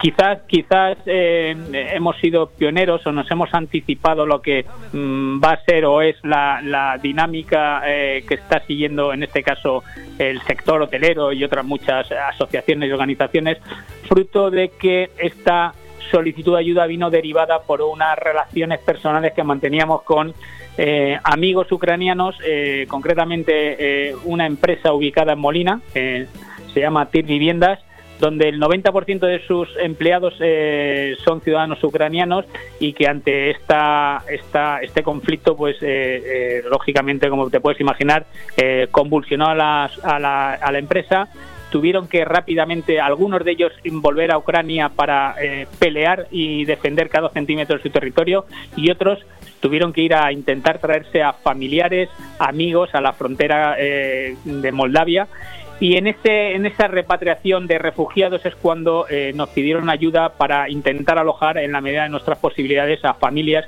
que aquí no tenían eh, techo donde, donde poder refugiarse. Y eso es lo que hicimos. Nosotros hemos acogido a cinco familias ucranianas a las sus madres con sus con sus hijos les estamos dando alojamiento les estamos dando eh, comida y, queremos que los niños sufran lo menos posible que para ellos eh, sean unas vacaciones en, en, el camping Villasol disfrutando. De hecho la primera familia que llegó lo primero que pidieron para los niños fue unos bañadores unas toallas que rápidamente les le suministramos para irse a la piscina y pegarse un baño y, y eso. Si le podemos quitar un poco de dolor, por poco que sea, y les podemos dar un techo y en vez de oír eh, eh misiles volando, eh, oyen eh, el chapoteado de la piscina, pues eso ya lo vale todo. Pues eh, felicidades en nombre de la, de la ciudad de Benidorm, en nombre de Radio 4G, en nombre mío, enhorabuena por esa gran actuación. Y si me lo permites, eh, solamente quiero añadir una pequeña cosa antes de cambiar de tema. Hablabas de comida. Eh, el, el, mejor recuerdo que se me ha quedado a mí del programa que hicimos en directo el pasado viernes desde el Hotel Don Pancho fue el arroz que me comí después en vuestro buffet, en vuestro restaurante. Voy a decirte una cosa, y te la voy a decir en voz alta y y, en público. No he probado en mi vida, en mi vida, ¿eh? un arroz tan bueno mm, de buffet, me refiero, que no lo has pedido para ti y para otra persona, para dos personas, sino hecho para, para toda una clientela, ¿no? Eh, felicita, por favor, de mi parte al cocinero del Hotel Don Pancho. ¿eh? Vale la pena que, que, hoy dediques algún minuto en convencernos a todos de por qué tenemos que ir a comer al Don Pancho. ¿eh? Bueno, nosotros en nuestra máxima, nuestra filosofía de la excelencia eh, lo abarca todo, lo abarca desde el alojamiento, desde un buen espectáculo, desde un buen servicio, desde una buena limpieza de habitación y cómo no iba a ser eh, desde una excelente gastronomía. Eh, seguramente no seamos el, el, hotel más rentable de Benidorm, pero sí el que damos la mayor satisfacción porque nos esmeramos mucho en las calidades, en las materias primas, en el número de personas que hay elaborando, elaborando en, nuestra, en nuestra cocina, precisamente para que seamos el buffet menos buffet de venidor y prácticamente eh, sea como si estuviésemos hablando de un servicio en mesa. Nuestros arroces eh, se caracterizan por, por, ser eh, fantásticos. Bueno, tengo que hacerme mucho más amigo tuyo para poder ir más veces al, al Hotel Don Pancho. Eh, Paco. Con el nivel de amistad que tenemos ya, ya te es suficiente, No hace falta. Puedo ir de vez en cuando, ¿no? Paco, eh, hablando contigo, hace exactamente 14 minutos he recibido una noticia de Osbeck que, eh, cuyo titular es el siguiente. La actividad turística de la comunidad valenciana resiste a la primera semana de invasión rusa. Se confirma que las reservas a corto plazo no se han visto afectadas, aunque sí se ha ralentizado el proceso de reservas para verano. Mm, ¿Tienes datos? ¿Nos puedes eh, avanzar algo? Bueno, pues eh, sí, podemos confirmar, eh, podemos confirmar que efectivamente eh, estamos en resistiendo. Es decir, no se está produciendo un desplome. veía, no sé si ayer, unas estadísticas de Hostel Tour que hablaba incluso de desplome. en el caso de, de Benidorm, yo suscribo esa afirmación que acabas de poner de manifiesto. Eh, se está produciendo una ralentización, eso sí, en el número de entrada de reservas y están apareciendo algunas cancelaciones, pequeñas pero algunas cancelaciones. Pero no se está produciendo ese desplome eh, que eh, se podría vaticinar o se podría intuir. Sin duda, el conflicto bélico eh, no ayuda. Sin duda, el conflicto bélico a nivel sector turístico, no hablando solamente de venidor, pues de alguna manera puede empañar las perspectivas que estaban previstas para el 2022. Dependerá de de cuánto se pueda prolongar, de cuáles sean las repercusiones. Pero sí, suscribo la afirmación que, que has dicho, Leopoldo. Eh, desde luego, Paco, ya entrando un poco en lo que serían noticias de características, eh, digamos, más globales, ¿no? En el sector turístico, a mí desde luego me ha llamado muchísimo la atención, no sé qué opinión tendrás tú, sabes, eh, las críticas a nivel nacional en todos los sentidos, sobre todo políticos, que ha tenido ese nuevo comité de personas expertas para la reforma del sistema tributario español, presentando ese libro blanco, en fin, al final se habla de una serie de, de expertos mm, perfectamente seleccionado ¿no? por el gobierno español. En lo, que tiene que ver con, con, el sector turístico, no se les ha ocurrido otra cosa que un impuesto a los billetes de avión, ¿no? O sea, esa es la principal propuesta de los expertos. En fin, no lo sé, eh, pero claro, esto junto a un gravamen absoluto del queroseno no, no tiene pinta de ser la, la noticia más adecuada en este momento, ¿no? Bueno, la verdad que eh, coincido, ¿eh? ¿eh? hablan de un comité de personas expertas, pero cuando a veces ves este tipo de, argumentarios, pues en lo de expertas a lo mejor hay que entrecomillarlo como poco. creo que hemos hablado de esto en, en, en otros, en otros programas. el sector turístico fue el primero en entrar en esta locura de, de la pandemia, fue el último en salir, está intentando remontar el vuelo y, y, parece como que quieran torpedearlo, como que haya iba, iba a decirte, iba a decirte si os ha mirado un tuerto, porque es que da la sensación, ¿eh? Es que eh, estamos con el acoso y derribo de la tasa turística eh, que, que, está encima de la mesa todavía y ahora aparece este impuesto a, a, los billetes de avión que bueno que yo creo que lo que pretende es disuadir a, un número determinado de, turistas para que dejen de venir, a los que vengan que sufraguen eh, esa tasa turística y supuestamente con lo que se ingrese con esto eh, lo dediquemos a reducir, a mejorar eh, efectos medioambientales y que como vienen menos también se genera eh, menos emisiones de CO2. En fin, eh, es algo rocambolesco en los momentos en los que encontramos saliendo del COVID, con un conflicto bélico encima de la mesa, con los espacios aéreos que están mutilados, eh, ponerle más palos a la rueda para que el sector turístico empiece ya de una vez por todas a tirar del carro y a convertirse en la, locomotora de la economía, no tiene ni pie ni cabeza en estos momentos. Yo, Menos mal que me ha parecido entender a la ministra que esto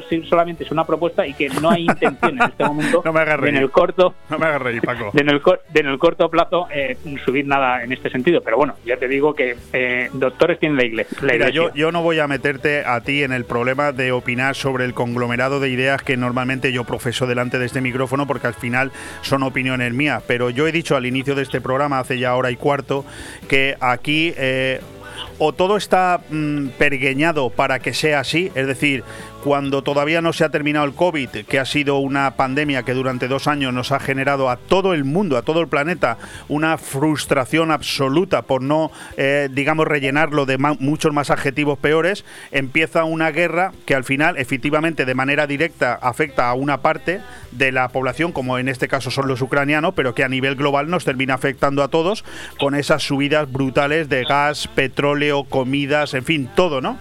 Eh, o eso está pergueñado o es que estamos en el momento de la historia de la humanidad más crítica por parte de los que nos gobiernan, que da la sensación de que es lo peor de lo peor, porque es que yo no me lo explico. No salimos de una, entramos en otra. No, no, no te da la sensación de que está todo perfectamente organizado, porque claro, ¿a quién se le ocurre con la que está cayendo, por ejemplo, subirle a, a los aviones el, un impuesto? O sea, Mm, no, es que yo no lo entiendo, Paco. Lo siento por hacer esta reflexión, pero no entiendo nada. No, ya te decía, Leopoldo, que no es comprensible, ni es el momento, ni toca, ni toca. Eh, ahora bien, esto ha venido de un, de un grupo de expertos, yo creo que es, es, un equipo de miembros fundamentalmente del mundo académico, que orientados en materias fiscales pues se plantean cómo, cómo conseguir mayor ingresos y claro, eh, esto de perogrullo, pues eh, poniéndole un impuesto a, a, un billete de avión.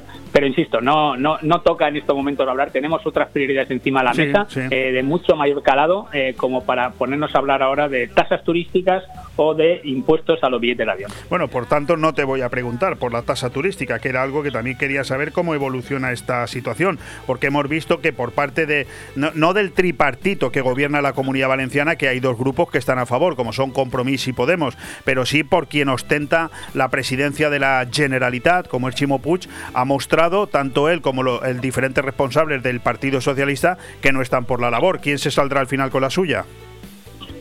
Pues no lo sabemos porque sigue siendo una, una, incertidumbre, pero esta quizás sea la novedad más notoria desde las últimas noticias que tuvimos de la tasa. Este posicionamiento ya explícito y claro por parte del Partido Socialista de no impulsar y de no eh, y de intentar evitar que se ponga, que siga adelante esta, como decíamos, este despropósito de la tasa turística. Compromiso y Podemos siguen eh, empujando en la misma línea, pero la novedad es este claro posicionamiento, ya no hay tibieces, ya no hay zona grises, de no impulsar y hacer todo lo posible porque no se salga adelante la tasa turística por parte del Partido Socialista.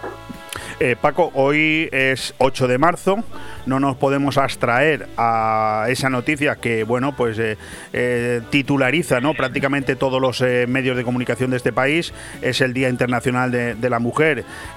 por ejemplo, la igualdad en el sector hotelero, mm, tú que diriges una gran empresa hotelera, ¿tú crees que, no hace falta reivindicarla porque es una realidad o cómo está?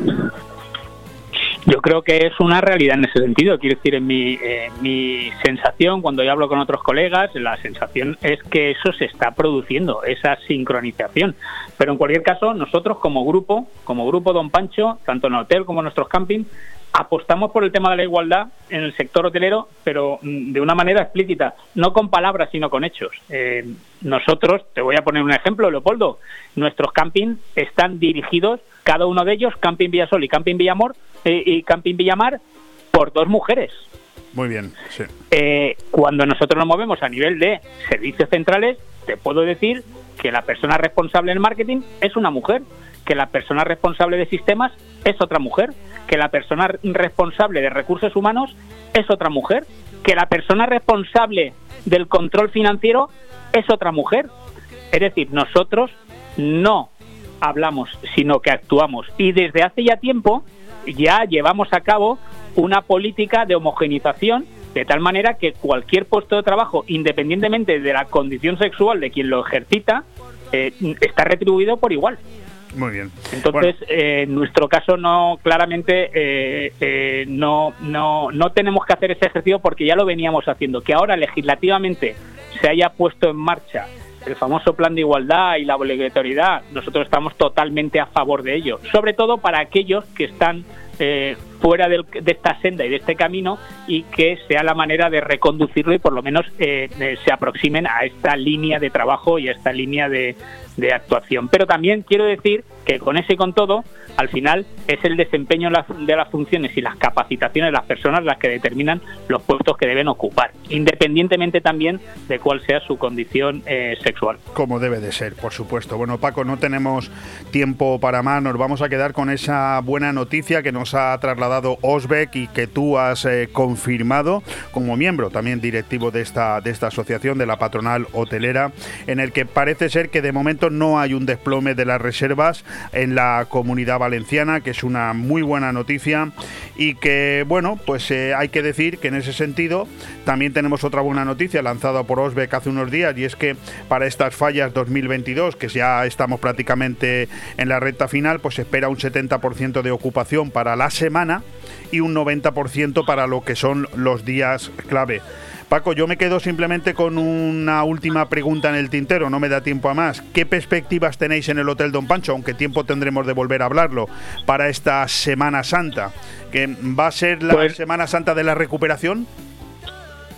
Va a ser una Semana Santa de recuperación o de la recuperación hoy por hoy. Las perspectivas son buenas. Eh, no tenemos todavía las reservas que quisiéramos tener a estas alturas, pero las perspectivas son buenas. Ahora bien, tanto la situación bélica como la evolución que tenga la pandemia y, por supuesto, las previsiones meteorológicas, pueden hacer alterar eh, los niveles de ocupación de una manera eh, notoria. Pero tenemos plena confianza en que eh, la Semana Santa será buena.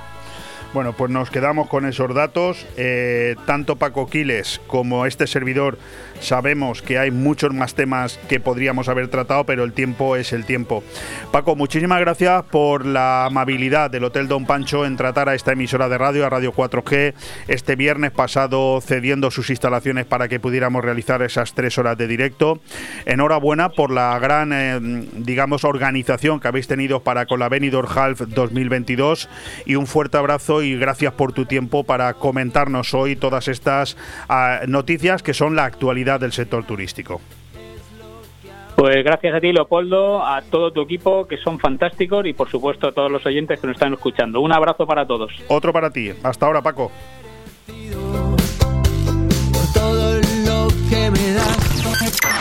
Radio 4G Benidorm, tu radio en la Marina Baja. ¿Buscas el lugar perfecto para relajarte y disfrutar de la mejor gastronomía? El acogedor restaurante del Hotel Don Pancho ofrece el buffet más reconocido de Benidorm. Nuestra exquisita cocina incorpora las mejores recetas mediterráneas, así como una innovadora y creativa cocina internacional. Déjate sorprender con nuestro original show cooking, una experiencia única que no puedes dejar pasar. Hoteldonpancho.es, un oasis de paz en el corazón de Benidorm. Solo el Grupo Galera puede, tras 40 años de actividad, ser el de siempre y a la vez renovarse para ofrecer nuevas sensaciones. Porque Galeras por Café en Avenida Jaime I de Benidorm no entiende de modas y se renueva con el paso del tiempo. Son nuevas sensaciones en tu galera de siempre. Descúbrelas en grupogalera.com o en Facebook e Instagram. Galera Sport Café, tu punto de encuentro en Avenida Jaime I y en Avenida Benierda. Aire fresco Programa patrocinado por Hotel Don Pancho, Fomento de Construcciones y Contratas, Exterior Plus y Actúa, Servicios y Medio Ambiente.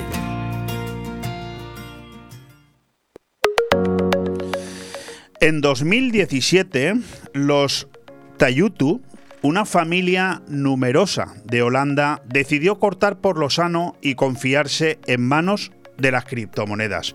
Vendieron cuanto tenían y lo cambiaron por bitcoins. Fue una jugada arriesgada, pero no les salió mal. De aquello la, cripto, la criptodivisa en ese momento valía 900 dólares. Hoy ronda los 41.000. Ahora, y tras un periplo que les ha llevado a 40 países distintos, los Tayutu han decidido echar raíces en Portugal. ¿Por qué? Nuestro vecino ibérico goza de unas costas, una cocina y una calidad de vida envidiables, pero lo que les ha atraído son las ventajas para los criptomillonarios. Ya hay, de hecho, quien señala a Portugal como el paraíso fiscal criptográfico definitivo de Europa. Razones no faltan, desde luego. Las condiciones ventajosas, pues en Portugal no se paga ningún impuesto sobre las ganancias de capital ni nada por el estilo en las criptomonedas. Es un cielo Bitcoin hermoso, explicaba hace poco el propio Didi Tayutu, que es el patriarca de la familia.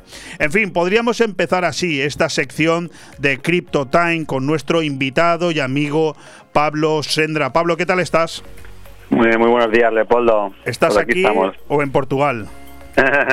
no, he pensado ir a visitarles, no te creas, eh, para informarme también un poco, aunque nada, yo estoy empezando y no tiene sentido, pero eh, sí que es conocido que Portugal es probablemente uno de los países más crypto-friendly del mundo.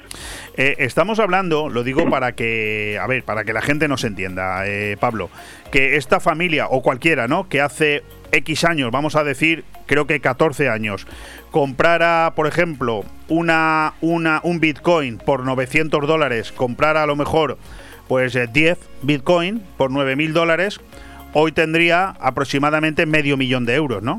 Ya, pero no solo eso, sino que la gente que compró hace tanto tiempo pues habrá ido comprando más. Las compras periódicas que yo siempre os recuerdo, seguro. Entonces, no estamos hablando de, o sea, de millonarios, estamos hablando de mm, brutalidades de dinero que puede haber eh, almacenado la gente que en su momento fueran los primeros compradores, ¿no? Sí, hay personas que yo no conozco personalmente ninguna, pero hay personas que, que claro, llevan mucho tiempo y además la gente que entró al principio mayoritariamente estaban muy convencidas. O sea, lo que se entró es por la tecnología. Y, y bueno, pues sí, hay gente que sinceramente no, no necesita ya tener preocupaciones en esta vida gracias a las criptomonedas. Eso es verdad. no somos tú y yo, ¿no? No, pero hay unos cuantos, ¿eh? Oye, vamos a empezar como, como siempre hacemos cada semana. Vamos a hablar de criptomonedas y vamos a ver, eh, o en principio te voy a preguntar eso. ¿Qué noticias nos das o qué titulares crees que hay que resaltar de esta última semana? ¿Alguna cosa esencial en el mundo de las criptomonedas que se nos haya escapado? Bueno, el mercado está relativamente tranquilo, eh, a pesar de lo que está sucediendo. Y, bueno, eh, no, no, hay mucha revolución, no, hay mucha expectativa de que suba, hay cierto miedo de que baje. Es mucho lo que te, he estado comentando este tiempo. Estamos en unos ciclos y la teoría es que, bueno, que suba es complicado. Eh, por los ciclos de Bitcoin esto determina mucho y luego la volatilidad y los problemas que hay con la bolsa, la subida de tipos de interés y con lo de Ucrania, pues que entre dinero en este sector en este momento es complicado. Eh, bueno, yo te escuché, creo que fue la semana pasada, que nos decías que mm, la volatilidad que se había generado en el mundo de las criptomonedas por culpa del inicio del conflicto bélico, de entrada había hecho ganar dinero a mucha gente. Yo ya no sé si eso una semana después se mantiene. No, no se mantiene. Mira, creo que recordar la semana pasada, que además el martes pasado fue un día que estuvo muy verde, y la rentabilidad. La verdad que deberíamos apuntárnoslo, ¿no? Pero las rentabilidades estaban superiores al 10% de rentabilidad semanal. Esta semana, haciendo el repaso semanal que hacemos a las principales criptodivisas, pues Bitcoin ha caído un 13,5% y Ethereum pues un 13,62%. Parece que se está recuperando ahora mismo un poquito. Eh, pues BNB un 7%, RP un 8% y bueno, las principales, las 100 principales criptomonedas pues están cayendo en torno al, 10, al 15%. Siempre hay alguna que está un poquito verde, pero esas son las caídas de esta semana. Como tú bien entiendes, para una semana estas caídas pues son fuertes. Hombre, a ver, eh, si por ejemplo habláramos para que la gente nos entienda, ¿no? O, al menos para que me entienda yo a mí mismo. Si habláramos de una caída, por ejemplo, del 14% en la bolsa en una semana, estaríamos hablando de una hecatombe. Claro, una hecatombe bastante grande. Claro. Eh, en las criptodivisas es bastante más habitual. Pero bueno, la semana pasada estábamos, hablando que estamos hablando que teníamos esas cifras en verde. Para que no es lo mismo, porque cuando cae un 50%, pues necesitas que se revalorice un 100 para, recuperar el, para que recupere el precio. Si baja de 100 a 50, después se tiene que duplicar para llegar otra vez al mismo punto. Las, las, las, caídas no nos alegran a nadie y, y cuestan un poquito más de remontar. Pero pero en el fondo piensa que lo estamos hablando de esta familia, que ahora hablaremos de ella, que es el tema de, la semana. De ella, pero vamos primero eh, con todas las personas, lo que quiero decir es que todas las personas que lleven más de dos años, eh, estos, estos problemas no les, no les preocupan, es lo habitual y uno se acostumbra. Es una cuestión también un poco de riñón y de paciencia, ¿no? Riñón y paciencia, siempre, sí, paciencia sobre todo. Bueno, ¿qué te iba a decir? Vamos a ver, hace dos semanas o tres semanas nos dio por poner aquí encima de la mesa eh, cuatro nombres: Leo, Mana, Tezos y Claytin. ¿Por qué? Bueno, pues porque encontramos una noticia que nos hablaba de que esas cuatro criptos, esas cuatro monedas, habían eh, esa semana mejorado mucho sus condiciones. Eh, Pablo Sendra se lo tomó como algo personal. Dijo, bueno, perfecto, no unas las conozco, otras no. Lo que vamos a hacer es eh, hacer un seguimiento para ver si realmente esas cuatro criptos eran una, eran una noticia fiable que ascendían o era simplemente un hecho coyuntural. ¿Qué nos tienes que decir de estas cuatro monedas hoy? Bueno, a ver, esto yo creo que hay que tomárselo con un poco de plazo intermedio, ¿no? Vamos a hacer un seguimiento semanal tal vez. Eh, pero que hay que pensar que esta noticia a ver qué rendimiento nos daría en un plazo más razonable de un par de meses tal vez, ¿no? La cuestión es que pues el mercado está rojo esta semana y eso muy poquitas criptomonedas lo pueden evitar eh, y estas no son no son una excepción. Sí que es verdad que bueno Tezos y Mana que son las más las más serias de estas monedas han caído han caído más han caído sobre un 15% aproximadamente las dos en cambio, pues Clyde solo ha, solo ha caído solo un 7 aproximadamente. Y, bueno, el mercado está rojo. De momento no podemos decir que la noticia que recibimos pues esperanzadora. Pero hay que pensar un poquito más a largo plazo, eso es verdad, ¿eh? No, uno no se hace millonario en dos días, Leo. Hay que tener paciencia. Si te gustan proyectos, tienes que, confiar un poco en él, no pensar que va... Tengo que decirte que eh, eh. tengo 52 años, llevo trabajando desde los 16 sin parar y eso de hacerme millonario no es que no me he hecho en dos días, es que llevo 10, llevo 36 años intentándolo y no lo he conseguido. ¿eh? Bueno, de todas formas, eh, Mira, vamos a volver a hablar un poquito del tema de Portugal, que es muy interesante. Sí, sí, sí te iba a preguntar. realmente es interesante. Como decíamos, era, es un país muy crypto-friendly y, entre otras cosas, si tú eres residente fiscal en, en ese país y tu única fuente de ingresos eh, son las criptomonedas, eh, tributan al 0%. Eh, para una persona normal tributan al 10, que ya, es bastante amigable, por decirlo de alguna manera. Si tú operas en, con criptomonedas, tienes unos rendimientos y quieres declararlo y hacerlo todo legal como debe de ser, eh, un 10% pues es una cifra yo creo que razonable, pero es que si es su única fuente de ingresos, pues Portugal considera que ni es una moneda ni es un activo financiero y por lo tanto no tributan. Esta ley pues hay tensiones para que las cambien, ¿no? Pero de momento es muy crypto friendly y, hay personas que directamente lo que hablábamos, lo que hablabas tú antes, ¿no? Una persona que ya que lleve en este en este mundo bastante tiempo y haya acumulado bastante Bitcoin y básicamente pueda vivir de lo que ya tiene, pues el tema fiscal es un tema fundamental. Y, y, bueno, pues se plantean irse a residir fiscalmente allí, que solo tienen que estar seis meses y un día, si no quiero recordar, y, y bueno, pues ahorrarse, un dinero importante. Leo yo aquí entre los titulares que tienen que ver con esta noticia que ha ocupado mi entradilla de esta sección de Crypto Time con Pablo Sendra. De bueno, yo he hecho un poco un alegato, también lo acaba de hacer Pablo, a las condiciones ventajosas de aquellos que deciden irse a, Portugal, ¿no? Porque no se paga ningún impuesto sobre esas ganancias de capital ni nada por el estilo que tenga que ver con las criptomonedas. Pero hay muchas ventajas, pero parece, pero no es una barra libre, ¿no? Eh, hombre, no. Eh, lo importante es declarar las cosas que uno tiene y bueno, también con, cuando uno opera con las criptomonedas pues tiene que, declarar las cosas. Si uno se compra una vivienda pues va a tener que pagar sus impuestos y no sé cuestiones. Lo importante es que si tú tienes, a ver, que no, tiene mucho sentido, que, es lo que algunos gobiernos nos quieren hacer, entre ellos el de España, si tú compras un Bitcoin y el Bitcoin vale 10.000 y sigues teniendo el Bitcoin y ahora vale 60.000, que te hagan tributar por los 50.000 si tú no los tienes. Deberían hacer una legislación pues más laxa, porque si, esos Bitcoins yo me los gasto, pues estoy pagando mis impuestos cuando, cuando compro una vivienda o lo que sea, o el, el que lo vende tiene que pagar sus impuestos, tiene que que mm, hacer la declaración. Sí, leo yo eh, aquí que... Liquidar con Hacienda, pero eh, el hecho de que yo tenga un Bitcoin y me hagan pagar impuestos por un dinero que no tengo, pues es muy irracional y hace que la gente pues huya de estos países que son tan agresivos fiscalmente para irse a esos otros que entienden mejor este mundo. Dice aquí que en concreto, cuando hablamos de que no hay una barra libre, en concreto en función de quien eh, tenga las criptomonedas, si se trata de un cripto trader o un holder y de la actividad que desarrolle, los ingresos sí pueden estar sujetos a impuestos. El caso más claro sería el de los profesionales que se dedican a la compraventa habitual, es decir, cripto trader de las divisas o el ámbito de los NFT, quienes pueden ver cómo la administración lusa considera sus ganancias e ingresos empresariales y en consecuencia acabar tributando al 20%. O sea que sí que tiene algo de truco, ¿no? Sí, bueno, si te dedicas, es una actividad más. Digamos que mientras no sea una actividad, pues como te he dicho, no lo consideran ni, ni dinero como tal, ni, ni activos financieros como pueden ser acciones de bolsa. Entonces no te hacen tributar por ello. En el momento que es tu actividad profesional, comprar y vender y estás siempre buscando el beneficio, pues te va a tocar tributar.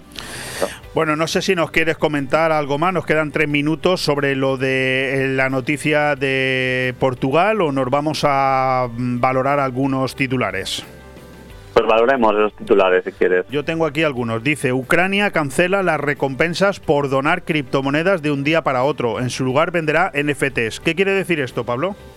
Bueno, no sé exactamente qué tipo de, de incentivo estaba dando para las criptomonedas, pero los NFTs pues eh, son una buena fuente de ingresos. Si los generas y la gente los compra, pues obtienes dinero, o sea, automáticamente. Un NFT viene a ser como un cuadro, pero en formato digital, que puedes, digamos, em, certificar tu propiedad. No es como cualquier foto en internet la podemos copiar y compartir. Un NFT, pues tú puedes certificar que es tuyo y, bueno, pues eh, en este caso lo está usando el gobierno eh, el gobierno ucraniano. Yo, yo lo apoyo, la verdad, bastante. Eh, pues una forma de, ingresar divisas que en este momento, pues evidentemente, tienen mucha necesidad. Dice aquí que para hacer la guerra hacen falta tres cosas, dinero, dinero y más dinero.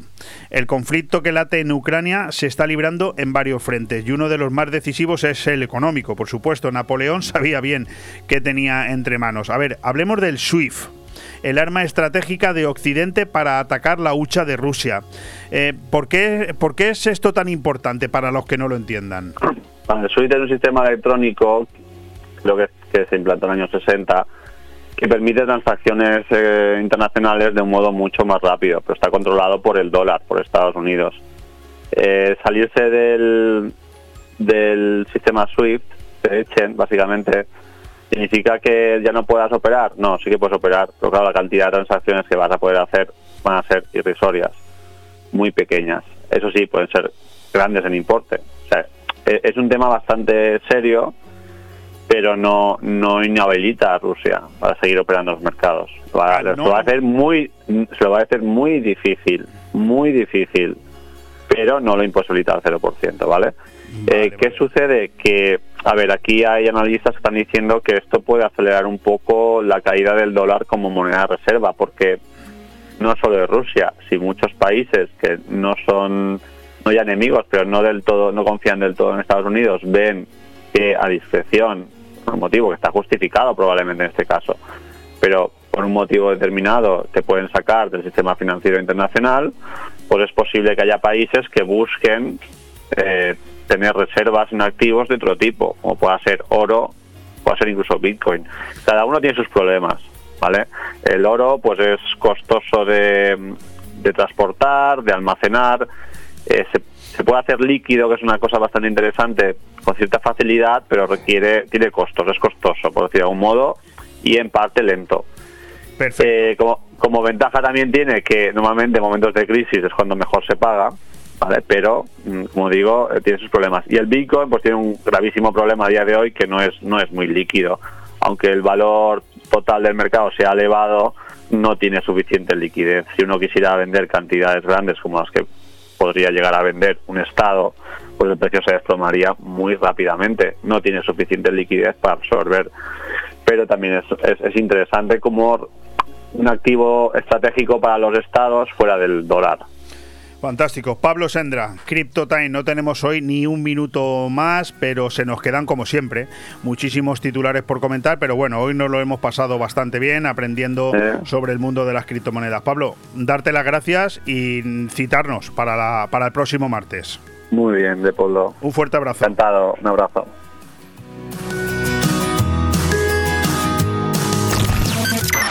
Radio 4G Benidorm, tu radio en la Marina Baja. En Finestrat nos ponemos en forma con las actividades lúdico-deportivas gratuitas al aire libre, en la playa de la Cala de Finestrat y en el campo de fútbol de la Folla de lunes a jueves de 10 a 11 de la mañana, gimnasia de mantenimiento, zumba, pilates y gimnasia para la tercera edad. No es necesario apuntarte, solo acudir con ropa cómoda, ganas de pasarlo bien y de ponerte en forma. Organiza Concejalía de Deportes del Ayuntamiento de Finestrat, porque en Finestrat lo tienes todo. La Guía, la revista de siempre. Desde que volvimos, somos la revista de referencia en la Marina Baixa con más de 30 años a tu servicio. La revista de eventos, fiestas y comercio que puedes encontrar cada 15 días en los mejores sitios: ayuntamientos, centros sociales, loterías, estancos y comercios de nuestra zona. La Guía, la revista que nos comunica a toda la Marina Baja con la información más directa para nuestro turismo. En miles de negocios y en la web laguiamarinabaixa.com. La Guía, tu revista, la de siempre. Si usted está pensando en comprar o en vender su vivienda, no lo dude. Inmobiliaria Costa 3. Somos su mejor opción. Afincada en el Albir, somos los mayores especialistas de la comarca en la comercialización de viviendas tanto de obra nueva como de segunda mano. Más información en el 616 66 24 64 y en las webs www.costa3.com y .es. Aire Fresco. Programa patrocinado por Hotel Don Pancho, Fomento de Construcciones y Contratas, Exterior Plus y Actúa, Servicios y Medio Ambiente.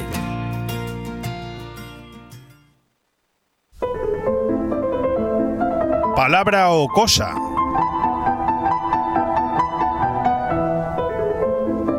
Con Luis Mayor y Guillermo del Pino.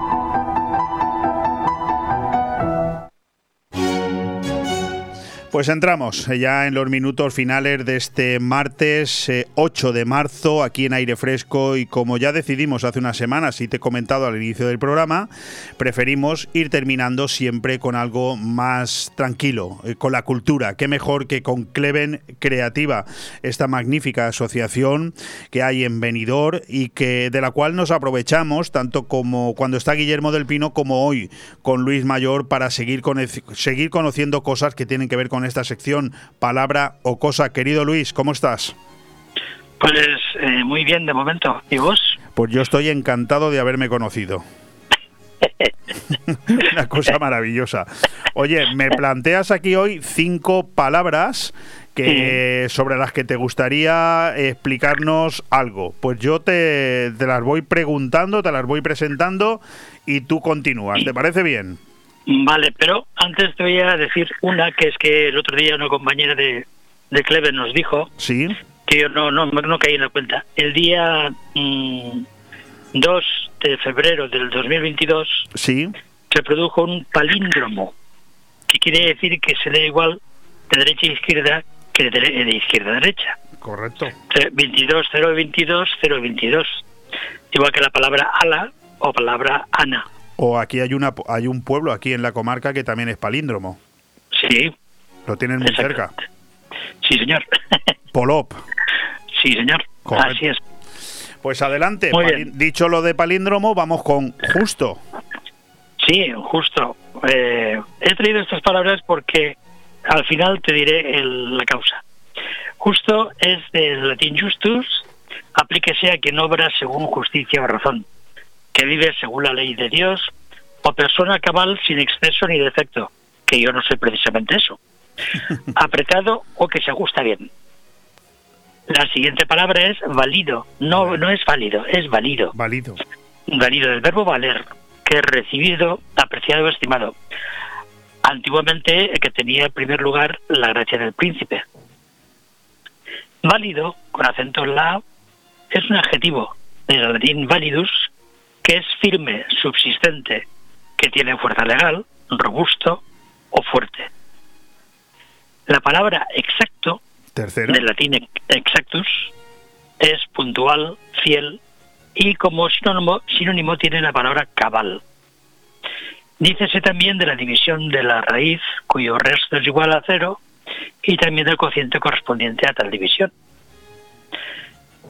La palabra preciso del latín que se, se lee precisus, pero se escribe praecisus, es necesario, indispensable para un fin puntual, fijo, determinado, dice del lenguaje preciso o su estilo. Y también en música es un acorde formado por una tercera mayor o menor y una quinta justa. Y luego vamos a la palabra que es la que más... Eh, la que más te gusta a ti. Recabar, no, él quería recabar. Perfecto, del latín perfectus, es un adjetivo que tiene el mayor grado posible de bondad o excelencia, de plena, de plena jurídica y es un pretérito, perfecto de indicativo. Filológicamente es un conjunto de formas verbales que dentro de un paradigma expresan una acción acabada o perfecta. Ejemplo, canté, anoté. También es un número que es igual a la suma de sus partes alícuotas es que esta palabra de perfecto la estoy oyendo en muchísimos sitios, tanto en restaurantes como tiendas, como supermercados, etcétera. Que hablas con alguien, le pides eh, los platos para comer y te dice perfecto. Y si vas a la tienda, dices, quiero esto, perfecto. Y todos te dicen perfecto. ¿Eso está mal expresado, Luis? Efectivamente. Efectivamente. Vale, Está totalmente Pues entonces yo, yo, lo, yo lo expreso mal, ¿eh? Te lo digo. Porque cuando tú vas a un restaurante y pides una cosa, te tiene que decir válido lo que, lo que has pedido. Ah, qué bueno. Hoy, lo, hoy lo haré. a ver cómo quedó. Es que me llama la atención que diga todo el mundo está diciendo ahora perfecto. Dices cualquier cosa, perfecto. Perfecto. Sí, sí. Vas a un taller eh, esto mire usted, ¿qué le pasa a esto tal? Perfecto, yo lo arreglo. Y por eso es curioso, pero bueno, simplemente era eso. Bueno, el próximo... Pues, eh, sí, sí, adelante. No, no, digo que ahora eh, creo que nos has incluso preparado un pequeño poema en el que ah. creo, creo, que unes estas palabras, ¿no? Sí, algo, un intento. Justo no valido el momento en que me ofrecen lo exacto. Preciso hallar el instrumento para recabar el tiempo perfecto. Ese es. Pues fantástico. Yo creo que además no se puede terminar mejor. Solamente, si me lo permite, Luis, recordar el número de móvil que hay para que cualquier oyente que quiera ponerse en contacto con vosotros en el club Cleven Creativa es el 600 04 9921 y preguntarte si no te parece mal que nos digas exactamente qué hacéis en Cleven Creativa para por si alguien se anima a formar parte de, vuestro club. Pues mira, tenemos una sección de, de canto, de coral, a cuatro voces, y tenemos la sección de lectura y escritura creativa, donde nos ponemos unos deberes para que cada uno pues vaya haciendo escritos o poesía o poemas o lo que sea. Esto es, simplemente dignificar la cultura. Fantástico. Pues Luis Mayor, eh, nuestro protagonista de hoy en Palabra o Cosa, que dará el testigo la próxima semana a Guillermo del Pino. Muchas gracias por estar con nosotros. Gracias por hablarnos de esas palabras y por eh, prepararnos ese poema. Es una magnífica manera de ir terminando este programa de hoy. Gracias, Luis a ti y a toda la gente que nos escucha. Un fuerte abrazo. Igualmente, buenos días. Radio 4G Benidorm, tu radio en la Marina Baja.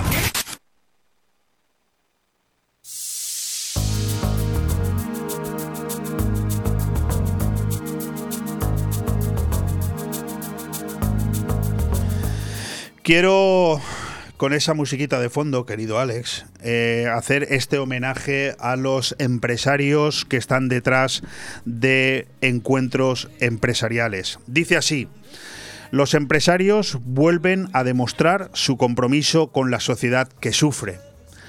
Pocas veces la historia nos ofrece capítulos escritos por empresarios que se defiendan a sí mismos. Su vida galopada por el sacrificio que nace en el perturbado momento en que deciden ser emprendedores en vez de empleados, está salpicada por decenas de páginas escritas con el sufrimiento y la duda de haber tomado la decisión correcta y la incertidumbre que invita a volver atrás.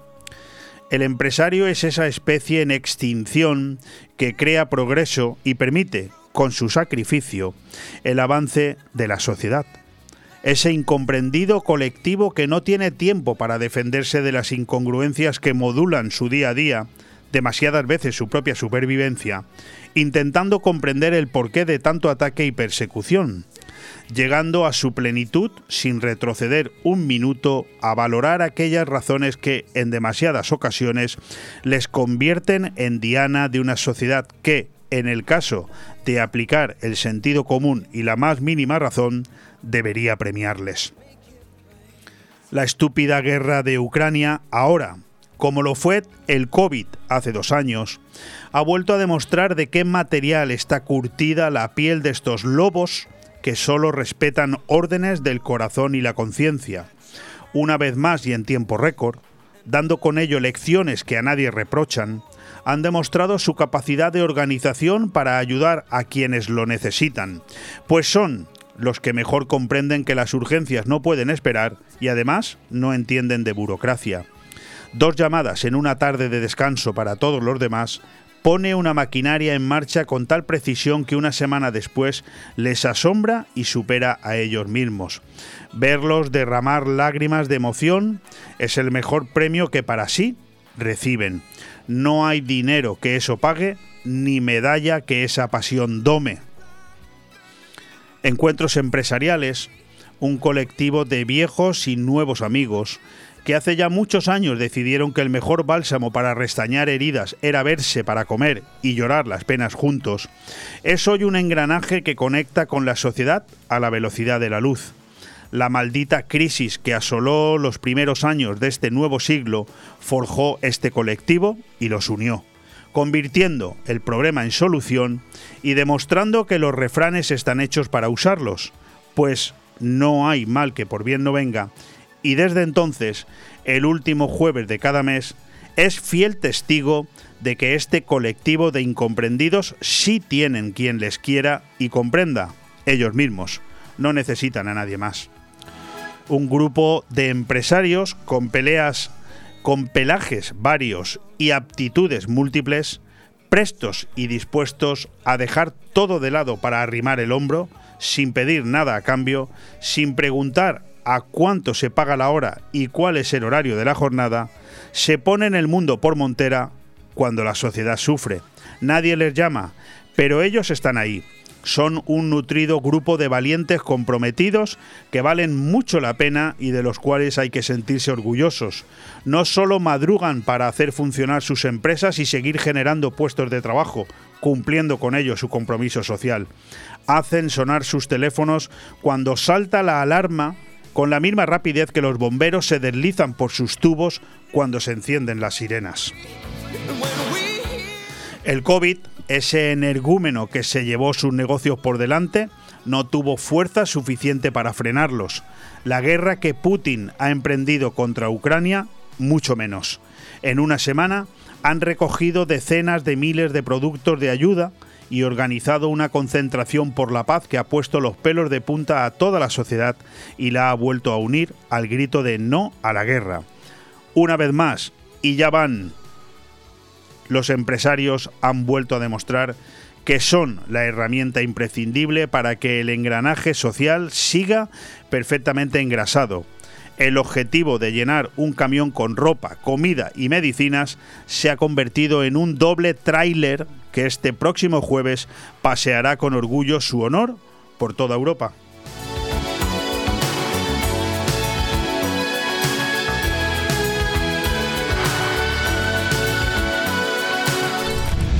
Radio 4G Benidorm. La música y el entretenimiento todo en uno. FM, TuneIn o web. Escúchanos en directo por donde quieras.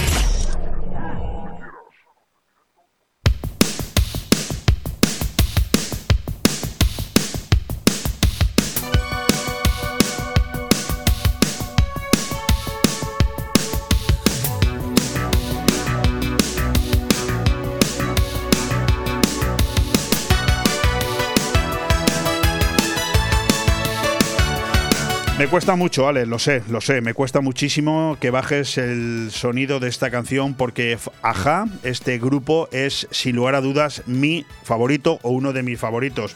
Pero nos quedan nada, cuatro minutos para marcharnos y sí me gustaría repasar un poquito los titulares que en este momento, eh, bueno, galopan eh, por la actualidad informativa. Evidentemente todo tiene que ver con, o la mayoría de noticias tienen que ver con Ucrania.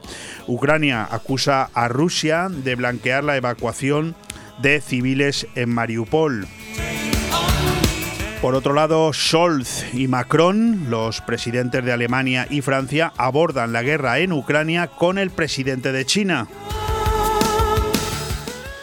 Nos vamos hasta aquí, hasta España, nos venimos hasta aquí, donde el presidente Sánchez, que se ve que está el hombre por bastante aburrido, insiste en que el rey emérito tiene que aclarar sus actividades y debe explicarse ante los españoles. Este, mm, discúlpame, este no es más tonto porque no ensaya. O sea, si ensayara yo creo que sería más tonto todavía, pero tiene que esforzarse. Vuelvo a repetir. Pedro Sánchez insiste en que el rey emérito tiene que aclarar sus actividades y debe explicarse ante los españoles. Tonto, más que tonto. ¿No tienes eso para ponerlo por ahí? Tonto, más que tonto. Bueno, pues no lo pongas. Lo, déjamelo, ya, ya lo digo yo. No hay ningún problema. Bueno, esos son los principales titulares que en este momento cambian con respecto a los que hemos leído hace un par de, un par de horas y nosotros continuamos.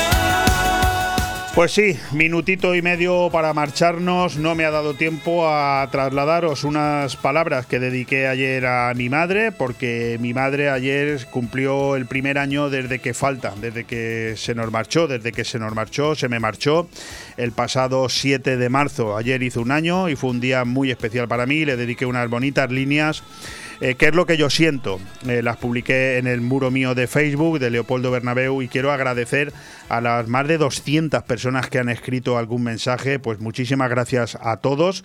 Ella se lo merecía, por supuesto, como cualquier madre de cualquiera de nosotros.